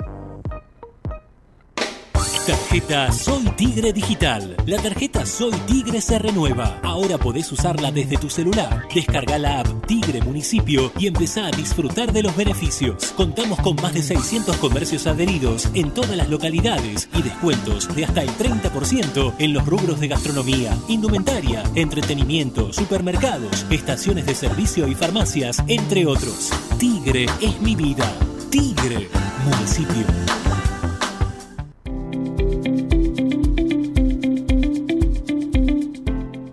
La Subsecretaría de Educación continúa con las propuestas pedagógicas para los establecimientos del distrito. Esta iniciativa busca mejorar la experiencia del aprendizaje y contribuir en la calidad educativa de los chicos merlenses. Las escuelas del distrito pueden solicitar estas actividades en la Subsecretaría de Educación ubicada en Juncali y Riobamba o por mail a merloeducación.gmail.com. Gobierno del Pueblo de Merlo. Intendencia Menéndez. ¿Sabías que todos los accidentes por inhalación de monóxido de carbono son evitables? Chequea que la llama de tus artefactos sea siempre azul. No olvides ventilar los ambientes de tu hogar todos los días, verificando que las rejillas cuenten con salida al exterior y las ventilaciones no estén tapadas ni sucias. Y controla las instalaciones internas con un gasista matriculado. Con estos consejos, proteges a tu familia. Metrogas, damos calor. En Ezeiza sumamos 100 patrulleros nuevos para la prevención del delito. Con más seguridad, seguimos para adelante. Ezeiza Municipio. Gestión Gastón Granados. Escobar 360 es una plataforma online que moderniza al Estado municipal para que puedas realizar tus trámites a distancia y accedas a más servicios de manera centralizada y sin salir de tu casa. Ingresa a escobar360.escobar.gov.ar, crea tu usuario y desde allí te podés inscribir, gestionar y participar en las distintas áreas. Escobar te da cada día más.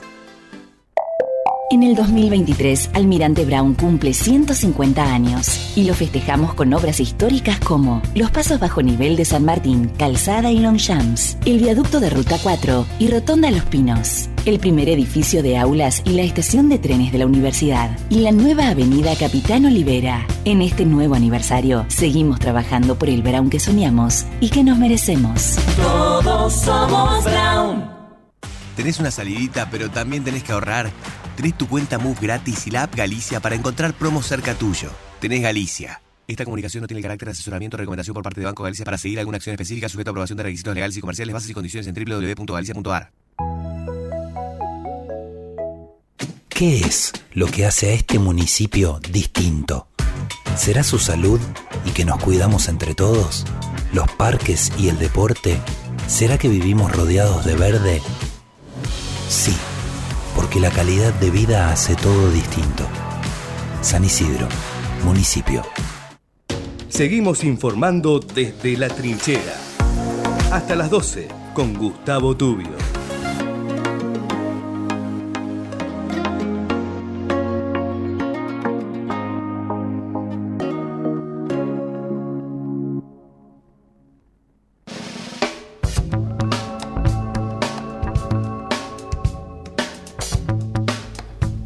Las 11 y 31, este, en medio de la tensión global, eh, desatada obviamente por, por los ataques terroristas de Hamas el Medio Oriente, este, decíamos y dábamos cuenta recién que la Embajada de Israel en Buenos Aires y la Embajada de los Estados Unidos también en Buenos Aires son blanco de amenazas de bomba y se ha activado en este sentido el protocolo antiterrorista aquí en la República Argentina. Eh, esto tiene que ver con lo que está sucediendo aquí, pero nosotros vamos a hablar también de lo que está sucediendo a nivel global, ¿no? La situación en Medio Oriente es, es, muy compleja. Eh, hace instantes llegó Joe, Joe Biden y, bueno, seguramente junto a Netanyahu, Netanyahu pondrán los límites para, para el eventual ataque hacia, hacia Gaza de mano de parte de, Israel. Vamos a hablar con alguien que sabe del tema y que siempre es muy interesante escucharlo. Estoy hablando de Ricardo Runza, que es ingeniero, pero además es especialista eh, eh, en defensa. Ricardo, ¿cómo le va? Rulas que lo saluda, ¿cómo está? ¿Qué tal, Val? Buen día y buen día a la audiencia. Muy buenos días. Usted sabe que, bueno, estamos preocupados, preocupados por la situación global en general, ¿no? Eh, usted como experto en temas militares, como experto en seguridad, seguramente podrá darnos una, una mirada respecto de esto tan complejo que se está viviendo en Medio Oriente, ¿no? Sí, eh, es, un tema que yo lo vengo siguiendo y estudiando desde hace bastante tiempo y precisamente hace ya varios meses atrás, en algún medio que me entrevistara, yo adelantaba en relación a la guerra con Ucrania que eh, el desenlace de esa guerra podría combinarse de manera directa o indirecta con alguna situación en particular como la vivida en Israel. Y esto me hace reflexionar y pensar que los acontecimientos que están hoy en Medio Oriente no son parte sino de una única guerra. No son eslabones sueltos, ¿no? Digamos que esto no, no, no, no, a ver, ¿cómo decirlo? No, no son escenarios aislados, ¿no? Usted plantea esto. Exacto. La, guerra, según Clausewitz, es política por otros medios. Y hoy la guerra en el mundo tiene una guerra concreta en un frente de batalla en Ucrania, donde claramente hay un enfrentamiento entre Rusia y la OTAN. Claro. Por supuesto que esta guerra, eh, este frente de batalla, perdón, aquí en el Medio Oriente, en Israel y en Gaza, yo lo veo más asociado a la guerra, a la única guerra que hay, porque no hay otro beneficiario de esta situación en Medio Oriente que Rusia y Putin. Mm. ¿Y por qué esto? Porque el debilitamiento de la alianza que alimenta a Ucrania, esto socava esa alianza, abre nuevos frentes, principalmente a Estados Unidos, hackea el liderazgo de Estados Unidos, lo compromete poniendo en riesgo su liderazgo mundial y poniendo dudas acerca de cuántos escenarios al unísono pueden enfrentar los Estados Unidos en diferentes frentes de guerra. Sí, sí, está claro que hoy el protagonismo está allí en Israel, ¿no? Pero tiene, tiene el detrás... Público, al público y el periodismo en Argentina poco, poco están noticiados que, por ejemplo, hay tensiones muy severas en el Indo-Pacífico, entre China y Estados Unidos, con Corea, Japón, y hay permanentes enfrentamientos, no, digamos enfrentamientos, casos de de, coaliciones, por así decirlo, o de intrusiones, o de, o de enfrentamientos aéreos, ¿sí? Eh, que se dan efectivamente sin ir directamente al derribo de una aeronave, pero que ocasionan situaciones de tensiones muy graves en el Indo-Pacífico. Razón por la cual hacia ahí hay un despliegue militar americano muy importante en este momento está el apoyo armamentístico a Ucrania en una guerra activa, en un frente de combate activo, y tenemos otro tercer caso que se ha abierto hace apenas unos 10 días en Israel a través de la intervención del grupo terrorista Hamas que ha hecho un ataque terrorista masivo en Israel. ¿Y qué vincula todo esto? ¿Qué es lo que un analista o un periodista hace como vínculo entre estos dos últimos casos que mencioné. Es evidente que Irán es un aliado de, Rusia y no es menor que la cabeza de lo que está ocurriendo en Medio Oriente tenga como protagonista principal Irán. Y una de las cuestiones que todo el mundo ha hablado en Argentina con mucha más liviandad, falta de criterio técnico, es endigarle a Israel eh, fallas en su sistema de inteligencia. Pero nadie ha pensado que en realidad ha habido un éxito de la contrainteligencia de Hamas. Claro, es al revés. Eso es lo que ha sucedido aquí. Ahora la pregunta que todos nos hacemos, en especial dado el vínculo y la alianza y la característica de la alianza que existe en, con Irán, con Rusia, y esa alianza que está siendo decisiva en el campo de batalla ucraniano, con los drones iraníes, en cantidades más que importantes, porque no estamos hablando de unas cuantas unidades, estamos hablando de cientos de unidades de drones iraníes en, en el campo de batalla ucraniano. Entonces la pregunta es a cambio de qué. Y aquí está la otra cuestión que se asocia en el pensamiento estratégico y uno piensa y dice, bueno, si Hamas tuvo capacidad de tener una contrainteligencia eh, exitosa, la pregunta que nos hacemos todos los que estamos en estos temas y los abarcamos con cierta seriedad, Irán también es exitoso en esta contrainteligencia. Irán tiene armamento nuclear. Irán habrá por ese apoyo decisivo en la guerra contra Ucrania con eh, Rusia, ¿habrá negociado componentes o directamente armamento nuclear con Rusia? ¿Ha sido capaz Irán y su contrainteligencia capaz de engañar al embajador argentino Grossi, hoy director y presidente de la Agencia Internacional de Energía Atómica? ¿Está eh, la contrainteligencia iraní engañando al mundo con, cuando en realidad ya tiene un arsenal nuclear propio. Mm. El arsenal nuclear puede ser propio o semipropio o directamente obtenido por un tercero. Claro. Ahora, digo, la, presencia de los Estados Unidos, eh, usted bien planteada, planteaba que también este, tiene injerencia en lo que es este el abastecimiento de armas hacia Ucrania y, la alianza con la OTAN en contra de Rusia y demás. Eh, la presencia clara de, Joe Biden y, Estados Unidos enviando aviones y armamentos a Israel tiene como objetivo, digo yo, disuadir de alguna manera y tratar de que este escenario de la guerra se, se, expanda aún más, ¿no? Y se le complique un poco más su, su, liderazgo, ¿no? Eh, limitar el conflicto de lo que está tratando de hacer Biden es limitar al máximo la respuesta de Irán. Eh, que solo queda en Gaza, digamos, limitarlo a Gaza y no mucho más, ¿no? Es más, ni siquiera Gaza. Mm. Es más, ni siquiera Gaza, lo que intenta Estados Unidos, porque en una guerra hay voluntades en pugnas. El análisis que un analista puede realizar es sobre los escenarios, pero los escenarios mutan, cambian, porque los actores que están en una guerra accionan, evitan ese escenario, y eso es lo que está haciendo en este momento, hoy en Israel Biden. Evitar que el frente de batalla en Israel se concrete. Porque ante tanto frente, de alguna forma, el liderazgo de los Estados Unidos estaría puesto a prueba, ¿no? Porque usted tiene que imaginarse que una... Imagínense los riesgos estratégicos que hay. Mm.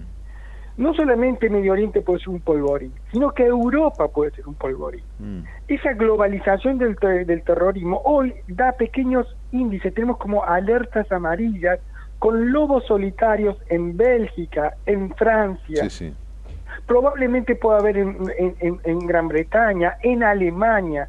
Ahora, si usted imagínese una intifada en París. Sí, sí, tremendo. Yo le pregunto a usted, ¿cómo cree que la Unión Europea pueda responder ante una situación así? Y si puede sostener su apoyo bélico a través de la OTAN a favor de Ucrania. Pero imagínese este tema, porque la Argentina es un país donde hay una liviandad de conceptos tan grande en su dirigencia política y en la sociedad misma. Nosotros tenemos argentinos asesinados por Hamas, argentinos que hoy están desaparecidos en Israel, y hay argentinos que son rehenes de un grupo terrorista como Hamas. Mm. Y la respuesta del Estado argentino es una respuesta absolutamente laxa. Sí, sí, liviana, sí, sí, sí. Totalmente liviana. No se soluciona con enviar aviones para poder retirar a aquellos argentinos que por alguna circunstancia se han encontrado en Israel en el medio de estos sucesos. Y ahora le pregunto... Sino que falta algo muy importante, por favor, escucharlo porque es clave entenderlo. Las vulnerabilidades de la seguridad nacional argentina son de tal magnitud que estamos completamente indefensos ante una situación de ataque terrorista en Argentina. Y tan indefensos estamos que ni la Cancillería ni el Ministerio de Defensa han hecho nada con respecto a las declaraciones de Evo Morales y precisamente a las manifestaciones que hoy, en este momento, mientras nosotros estamos hablando, están ocurriendo en La Paz. Sí, sí, apoyando a favor de a, fa- a favor de, de Palestina y a favor del grupo Hamas, donde activamente el gobierno nacional de Bolivia se, se pronuncia a favor del grupo terrorista que ha matado argentinos, desaparecido argentinos y ha secuestrado argentinos. Sí, sí, acá la, Cancillería y ni una sola queja respecto de eso, ¿no? Ni una cosa. Pero aparte no hay ningún trabajo, ni del Ministerio de Seguridad Interior, ni del Ministerio de Defensa, ni de la Cancillería misma, con Paraguay y Brasil, donde sabemos que a través de la triple frontera hay movimientos de Hezbollah y de apoyos financieros a grupos terroristas como Hamas o Hezbollah. Entonces, estamos completamente indefensos frente a un gobierno que no muestra acción. Ahora, lo único que tenemos son policías asentados ahí, pobrecitos, al frente de una sinagoga. Y la mentalidad de la Argentina, fíjate vos qué retrasado está. Están pensando que si hay un ataque terrorista de nuevo en Buenos Aires, va a ser exactamente igual que en los 90. No va a ser nunca igual. No, que no, nada que ver. Hoy existen los drones. Tal cual. Imagínate qué capacidad antiaérea, antidrón tiene la Argentina hoy. Ninguna, ninguna.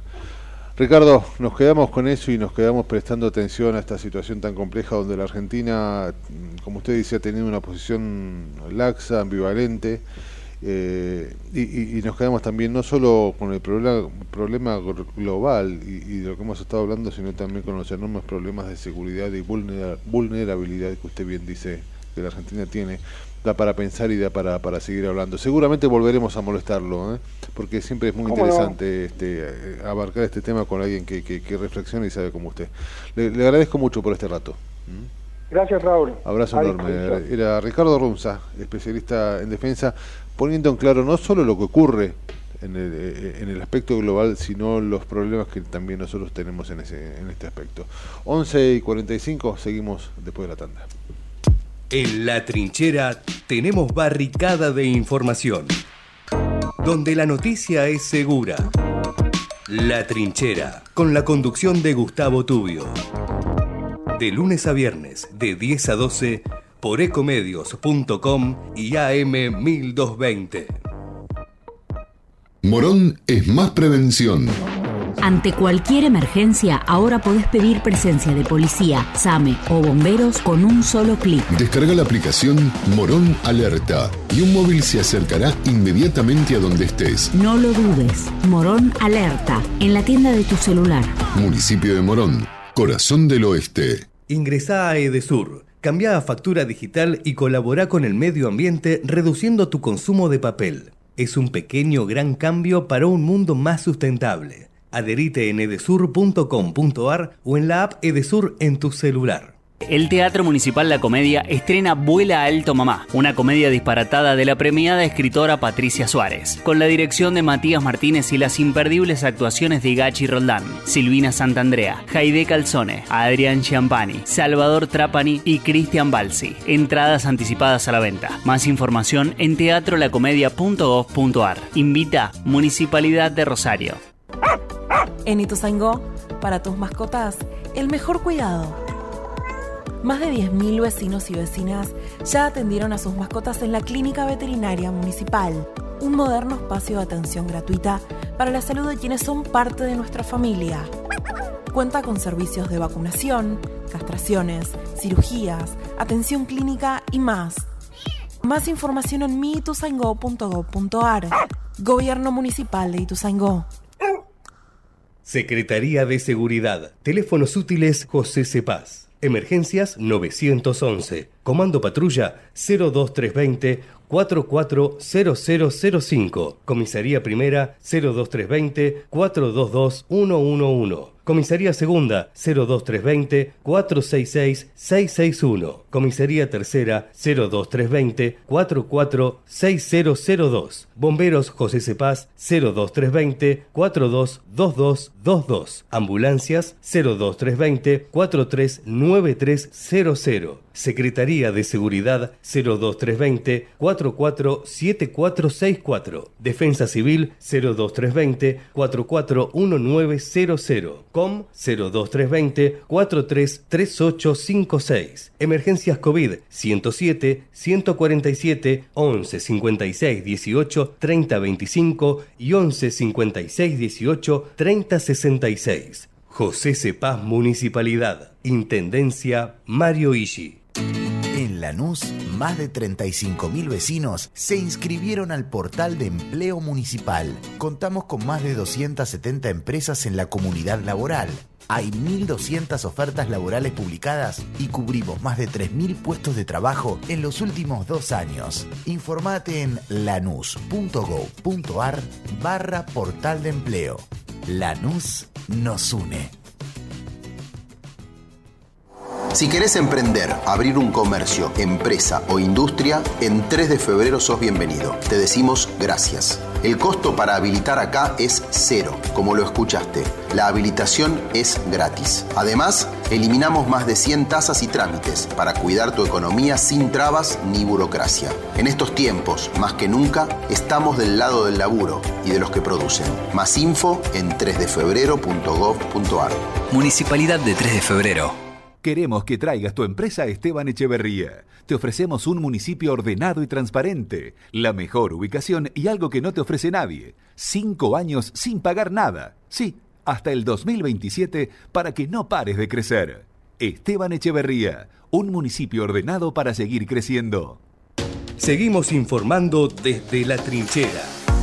Hasta las 12 con Gustavo Tubio.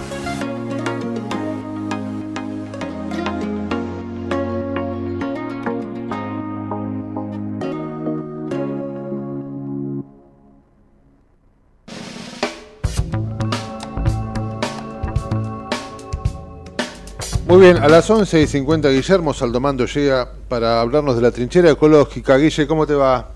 Muy buenas, Raúl, ¿cómo estás? Muy bien. bien, eh, bien. Realmente hoy, hoy día de sol y creo que es, es importante porque es el Día Mundial de Protección de la Naturaleza. Ah, Así mira. que, este, el clima parece que nos acompaña. Ya lo creo, ya lo creo. Eh, Hermoso día, es verdad. Bueno, eh, creo que sirven estas fechas para, para recordar, reflexionar sobre todas las cosas que no hacemos como Exacto, especie, sí, ¿no? sí, sí, sí. Que tiene que ver con es el un día para llenarnos de culpa, ¿no?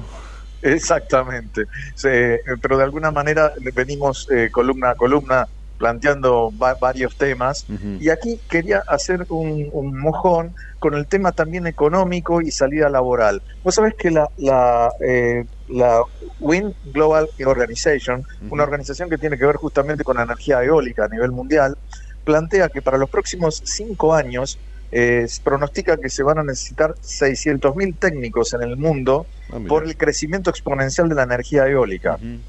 Esto ¿por, qué, ¿Por qué digo esto? Porque tenemos que tener educación y estar preparados, ingenieros industriales, ingenieros eh, especializados, cursos eh, con la energía eólica, porque tanto con energía eólica como solar va a demandar muchos puestos de trabajo. O sea que por un lado es beneficioso para, para el medio ambiente, para el ecosistema en general, y por otro lado la salida laboral de puestos de trabajo. Claro, Estamos hablando mucho de inteligencia artificial y, y, no- y nos debatimos qué va a pasar con determinados puestos de trabajo. Bueno, aquí tenemos una posibilidad este, de, salida laboral y esto se plantea para, a nivel mundial, porque países que ya están muy avanzados en esto, no sé, uno puede pensar, España está avanzado, países desarrollados, En e España, donde, China. en España, donde hay un pedazo de verde, clavan un ventilador enorme de esos, ¿eh? Es increíble, sí, sí. Bueno, uno, uno de los problemas que tiene la energía eólica, porque siempre hay problemas, eh, cuando tenemos una solución aparece un problema, es eh, que ocupa mucho espacio. Claro. Y España, digamos, no tiene tanto territorio como otros países.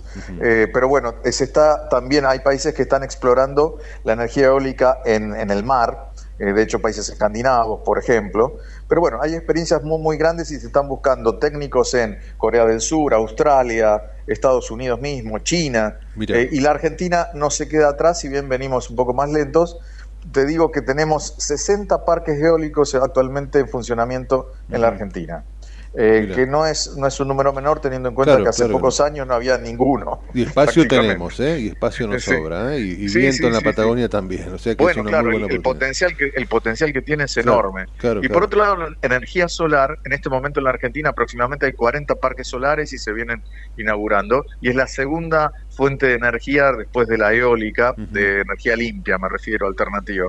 Así que hay un potencial de salida laboral y económico que me parece sumamente interesante para, para trabajar y desarrollar eh, en otro momento. Y cierro con esto. habíamos hablado del, hidrógeno verde. La Secretaría de Energía estuvo en Bahía Blanca y fijó el ojo para desarrollar hidrógeno verde potencialmente en Bahía Blanca. Ah, ¿Por qué? Porque está el polo público, porque está el puerto de aguas profundas, porque hay universidad, este, y entonces hay, hay un nudo ahí que puede ser muy interesante también desde el punto de vista de transporte. Lógicamente, ahora se necesitan políticas de Estado a mediano y largo plazo. Bueno, ahí viene el problema, ¿no?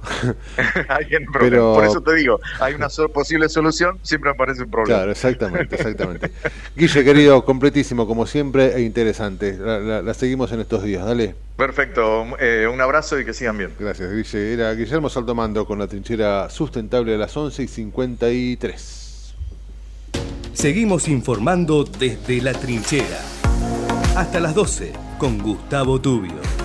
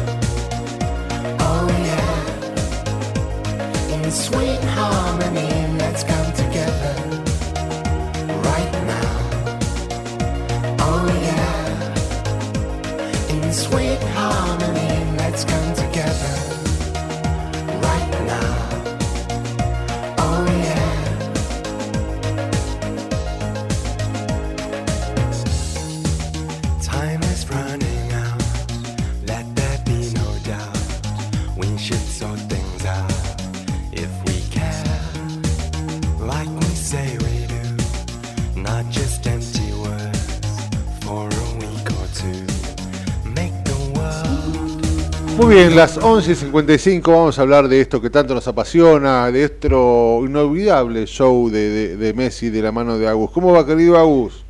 ¿Qué hace, Raúl? ¿Qué hace, Mati? ¿Todo bien? Buenas, ¿cómo va? Muy bien, muy bien. Che, muy contentos con el partido de ayer. Hoy hablábamos un ratito de la mañana que estamos medio dormidos, pero felices, felices con un Messi este, extraordinario, una Argentina maravillosa que me parece que, que va camino a ser un equipazo para siempre. ¿eh? Y tiene esa pinta de que va a llegar lejos la selección, pero bueno, falta mucho tiempo, falta mucha preparación también. Hay que ver, pues bueno, Di María ya anunció su retiro de, la selección luego de la Copa América 2024, así que vamos a ver qué pasa. Pero la verdad que la selección tiene esa ese indicio de que aunque juegue Messi, aunque no juegue Messi, juega bien, ¿no? Juega igual. Que juega Messi termina siendo la figura. Y cuando no juega Messi gana igual, porque hace mucho tiempo nosotros nuestro gran problema era que cuando no estaba Messi perdíamos contra cualquiera o empatamos partidos que no, no eran para empatar. Tal cual. Ahora ni siquiera eso, pero además, cuando juega Messi, termina siendo la figura del equipo y termina metiendo los goles, que es lo importante también. Exactamente. Exactamente, fue tal cual lo, que pasó ayer. Tal cual, lo que pasó ayer fue, fue, fue eso, fue una Argentina este, maravillosa y con un Messi este, extraordinario, ¿no? Este, tuvo un primer tiempo muy, muy, muy bueno y que sigue batiendo récords en la selección, ¿no? Creo que es el máximo goleador de eliminatorias, digo, es una maravilla. Y además, Messi nunca le había metido goles a Perú en eliminatorias. Es, la primera vez, le metió dos goles, casi mete un hat-trick, pero bueno. Sí, sí, sí, sí, sí, Bien anulado igual, pero nada. Es verdad, es verdad. Y, a esto a esto se le suma eh, que, que, Brasil no es el que era, este nada, eh, seguimos ahí. Sí, Brasil que perdió 2 a 0 frente a Uruguay con goles de Núñez y de Nicolás de la, Cruz. Che, Agus, yo lo vi a, Núñez ayer, este, no digo que me voy a olvidar ni de Cavani ni de Suárez, pero Núñez es un enorme jugador, ¿eh? Es un gran jugador, bueno, es el La potencia que tiene tiene mucho potencial para jugar, muy, para ser un gran 9 en el futuro también, pero tiene muy buen rendimiento. La temporada pasada en el Liverpool tuvo una mala temporada. Claro. No, él, o sea, individualmente él tuvo algunos errores, y ya el equipo en sí, pero la verdad que ahora está mejorando el nivel Así que Darwin Núñez puede dar de qué hablar en algún futuro. Sí, sí, sí, me sorprendió por no muchísimo. un año, o por no decirte esta misma temporada. Sí, sí, Pero bueno, la verdad que ganarle a Brasil después de 20 años es muy importante. Algo que no lograron ni Suárez ni Cavani. Ni siquiera por Claro, es verdad, porque hace 20 y pico años que no le ganaron. Claro. Por decirte las figuras, los referentes. Claro, es verdad. Hay varios importantes de, de la selección uruguaya. También Bentancur también está. Es verdad, es verdad. Sí, sí, sí. Jugó, jugó muy bien este de la Cruz ayer también, ¿eh? Sí, Nico de la Cruz jugó perfecto. Y bueno, pero Darwin Núñez no solamente metió el gol, sino metió una asistencia en el piso. Sí, tal cual. y lo tuvo servido Nico que la empujó y golazo. Y ya el jugador de River está más que contento, ¿no? Un, un nivel superlativo está y ahora, este, Agus, volviendo a la, a, la Argentina, este, más allá del enorme triunfo, bueno, lo, bien que jugó Argentina en el primer tiempo contra Paraguay, sobre todo el primer tiempo, y lo bien que jugó ayer, este, nos deja con, un lindo gustito para lo que se viene, que son dos clásicos tremendos, ¿no? Para terminar el año. Uruguay aquí en cancha, creo que se juega en Córdoba.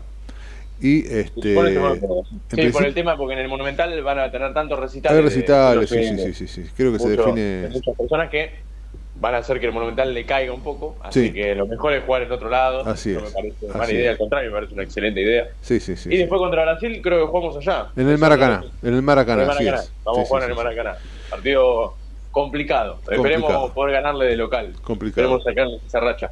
Pero bueno, Argentina tiene dos partidos muy importantes que creo que van a dar. Van a definir algo, ¿no? inicio de qué puede llegar a pasar en la Copa Si Argentina gana esos dos partidos, lo cual es muy complicado, pero Puede pasar. Tenemos, la tenemos el mejor técnico, tenemos el mejor jugador del mundo y tenemos el mejor equipo. Sí, sí. Puede Además, pasar. Argentina en este momento es la mejor selección del mundo. Sin duda, sin la, duda. La, que más trabaja, la que más jugadores tiene, tiene jugadores de calidad. Hay un montón de jugadores. Hay un recambio extraordinario. Que ser titulares, que en algún, en cualquier país del mundo, si fueran de otra nacionalidad, serían titulares y figuras. Sí, sí, sí. Y acá en Argentina son Bueno, piense, piense, por ejemplo, que se fue el Cuti Romero y Tropecela, que es un gran jugador. Este, lo, puso, lo pudo improvisar de 4 a Martínez Cuarta. Eh, no, tiene. tiene... bien, bastante bien. Sí, sí, claro. Subió bastantes veces.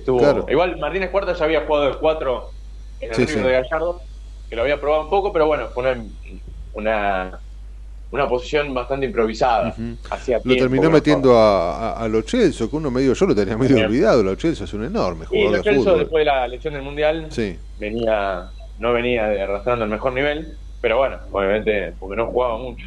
Pero bueno, igual jugó algún que otro partido, pero nada, ahora se está recuperando de a poquito, vamos a ver qué pasa. Así es. Pero bueno, a Chelsea le falta todavía. y además estás, estás, con Enzo Fernández, con De Paul, con McAllister, que están en un nivel. Sí, un nivel extraordinario. Hoy, hoy hablábamos en la mañana un ratito con Matute lo, lo que, lo, bien que juega ese mediocampo, lo seguro que es la defensa con esa dupla de centrales extraordinaria, por lo menos hasta que tuvo el Cuti.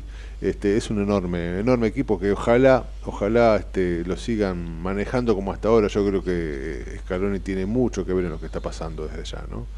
Porque no se han relajado, siguen jugando como si no hubieran ganado nada. A mí me, sorprende para, para bien y me deja muy, muy. Es, creo que es lo único que funciona en el país, ¿no? La selección. Sí, sí, si vamos al tema política, al tema todo, vamos con la selección, ¿no? Tal cual, tal cual. Pero bueno, otra selección que ganó, que que ganó y bastante bien, que la verdad está sorprendiendo muchísimo, es Venezuela. Venezuela le ganó 3 a 0 a Chile. Sí, sí, sí. sí. gol de Soteldo, gol de Rondón. Lo vi y me sorprendió Soteldo, ¿eh? Qué jugador chiquito. Ah, Soteldo es un gran jugador. bueno, Soteldo hace poquito en el Santos hizo una, una de sus piruetas, una de sus de sus amagues, que Mm. pisó la pelota, que, se, que literalmente se paró en la pelota y después la suelta y bueno, todo lo... Sí. El San- lo- los jugadores, va, la hinchada del Santos se volvió loca, ¿no? Sí, sí, sí, sí. Pero sí. Sotelo es un muy buen jugador con una gran calidad. Lo vimos en el 2020 cuando jugó contra Boca. Ujú. Les habló Es mucho verdad. de momento. Es verdad. Claro, que bueno, hizo- le ganó 3 a 0, ¿no? A Boca, sí me acuerdo. Claro, le ganó 3-0 en Brasil. Sí, sí, en, sí, la- sí. en esa Copa Libertadores. Que bueno, River pierde contra Palmeiras. Va, River en realidad. Sí, me acuerdo. Le ganó 2-0 en Brasil, pero no, no llegó. Y después Boca perdió 3-0 Ujú. en bastante. Me Pero bueno, son otras épocas, ¿no? Ahora Boca está en la final de Libertadores. Así Así es. que vamos a ver qué pasa. Así es. Mi amigo, querido, como siempre, este, muchísimas gracias. Hoy juega el Rojo, veremos mañana qué, qué, qué nos depara eh, el torneo. Creo, creo que juega Platense también, ¿no? Eh, mañana hay otros, hay otros partidos. ¿El Rojo más. juega de local o de.? o Jugamos de local, jugamos de local. Este, de local? ¿Y no vas a la cancha? No puedo ir, tengo una cena. Ah. mi amigo. No, no solo no puedo ir, sino que voy a ver si de apoyar el celular ahí en la copa y tratar de verlo como pueda. Con carpa, como se Sí, dice. sí, sí, tal cual. Eh, tal sí, cual. sí. Así que Platense Eh, Estudiantes eh, también, ¿eh? más temprano a las 19. Así es, así es. Mi amigo, ¿la seguimos en estos días? Dale, la seguimos. Abrazo enorme, muchas gracias. Cuídense. eh. Cuídense Nos vemos. mucho. Nos vemos. Chau, chau. Chau, chau. Son las, son las 3 de la tarde. Nos pasamos un de la poquito. tarde, no hemos dormido Unos- siesta. Unos minutos, sí, a descansar. un Así poco. que el que este, puede, El ¿no? que puede, ¿no? Eh, como siempre, un enorme, enorme placer. Gracias por todo el esfuerzo y todo el laburo. Javi, gracias por estar como siempre ahí este, apoyando con esa magia en sus dedos. Eh, ojalá que lo que está sucediendo, la amenaza de bomba en la Embajada de los Estados Unidos y demás, no pase a mayores. Hay alerta máxima también amenaza. en París. Ujú. este Nada, el mundo no, no alerta está mundial. seguro. Alerta mundial. Mi amigo, Un placer, hasta mañana, Raúl. Hasta mañana. Que lo pase lindo. ¿eh? Suerte con el rojo. Dale. Chao, chao. Chao, hasta mañana. Otra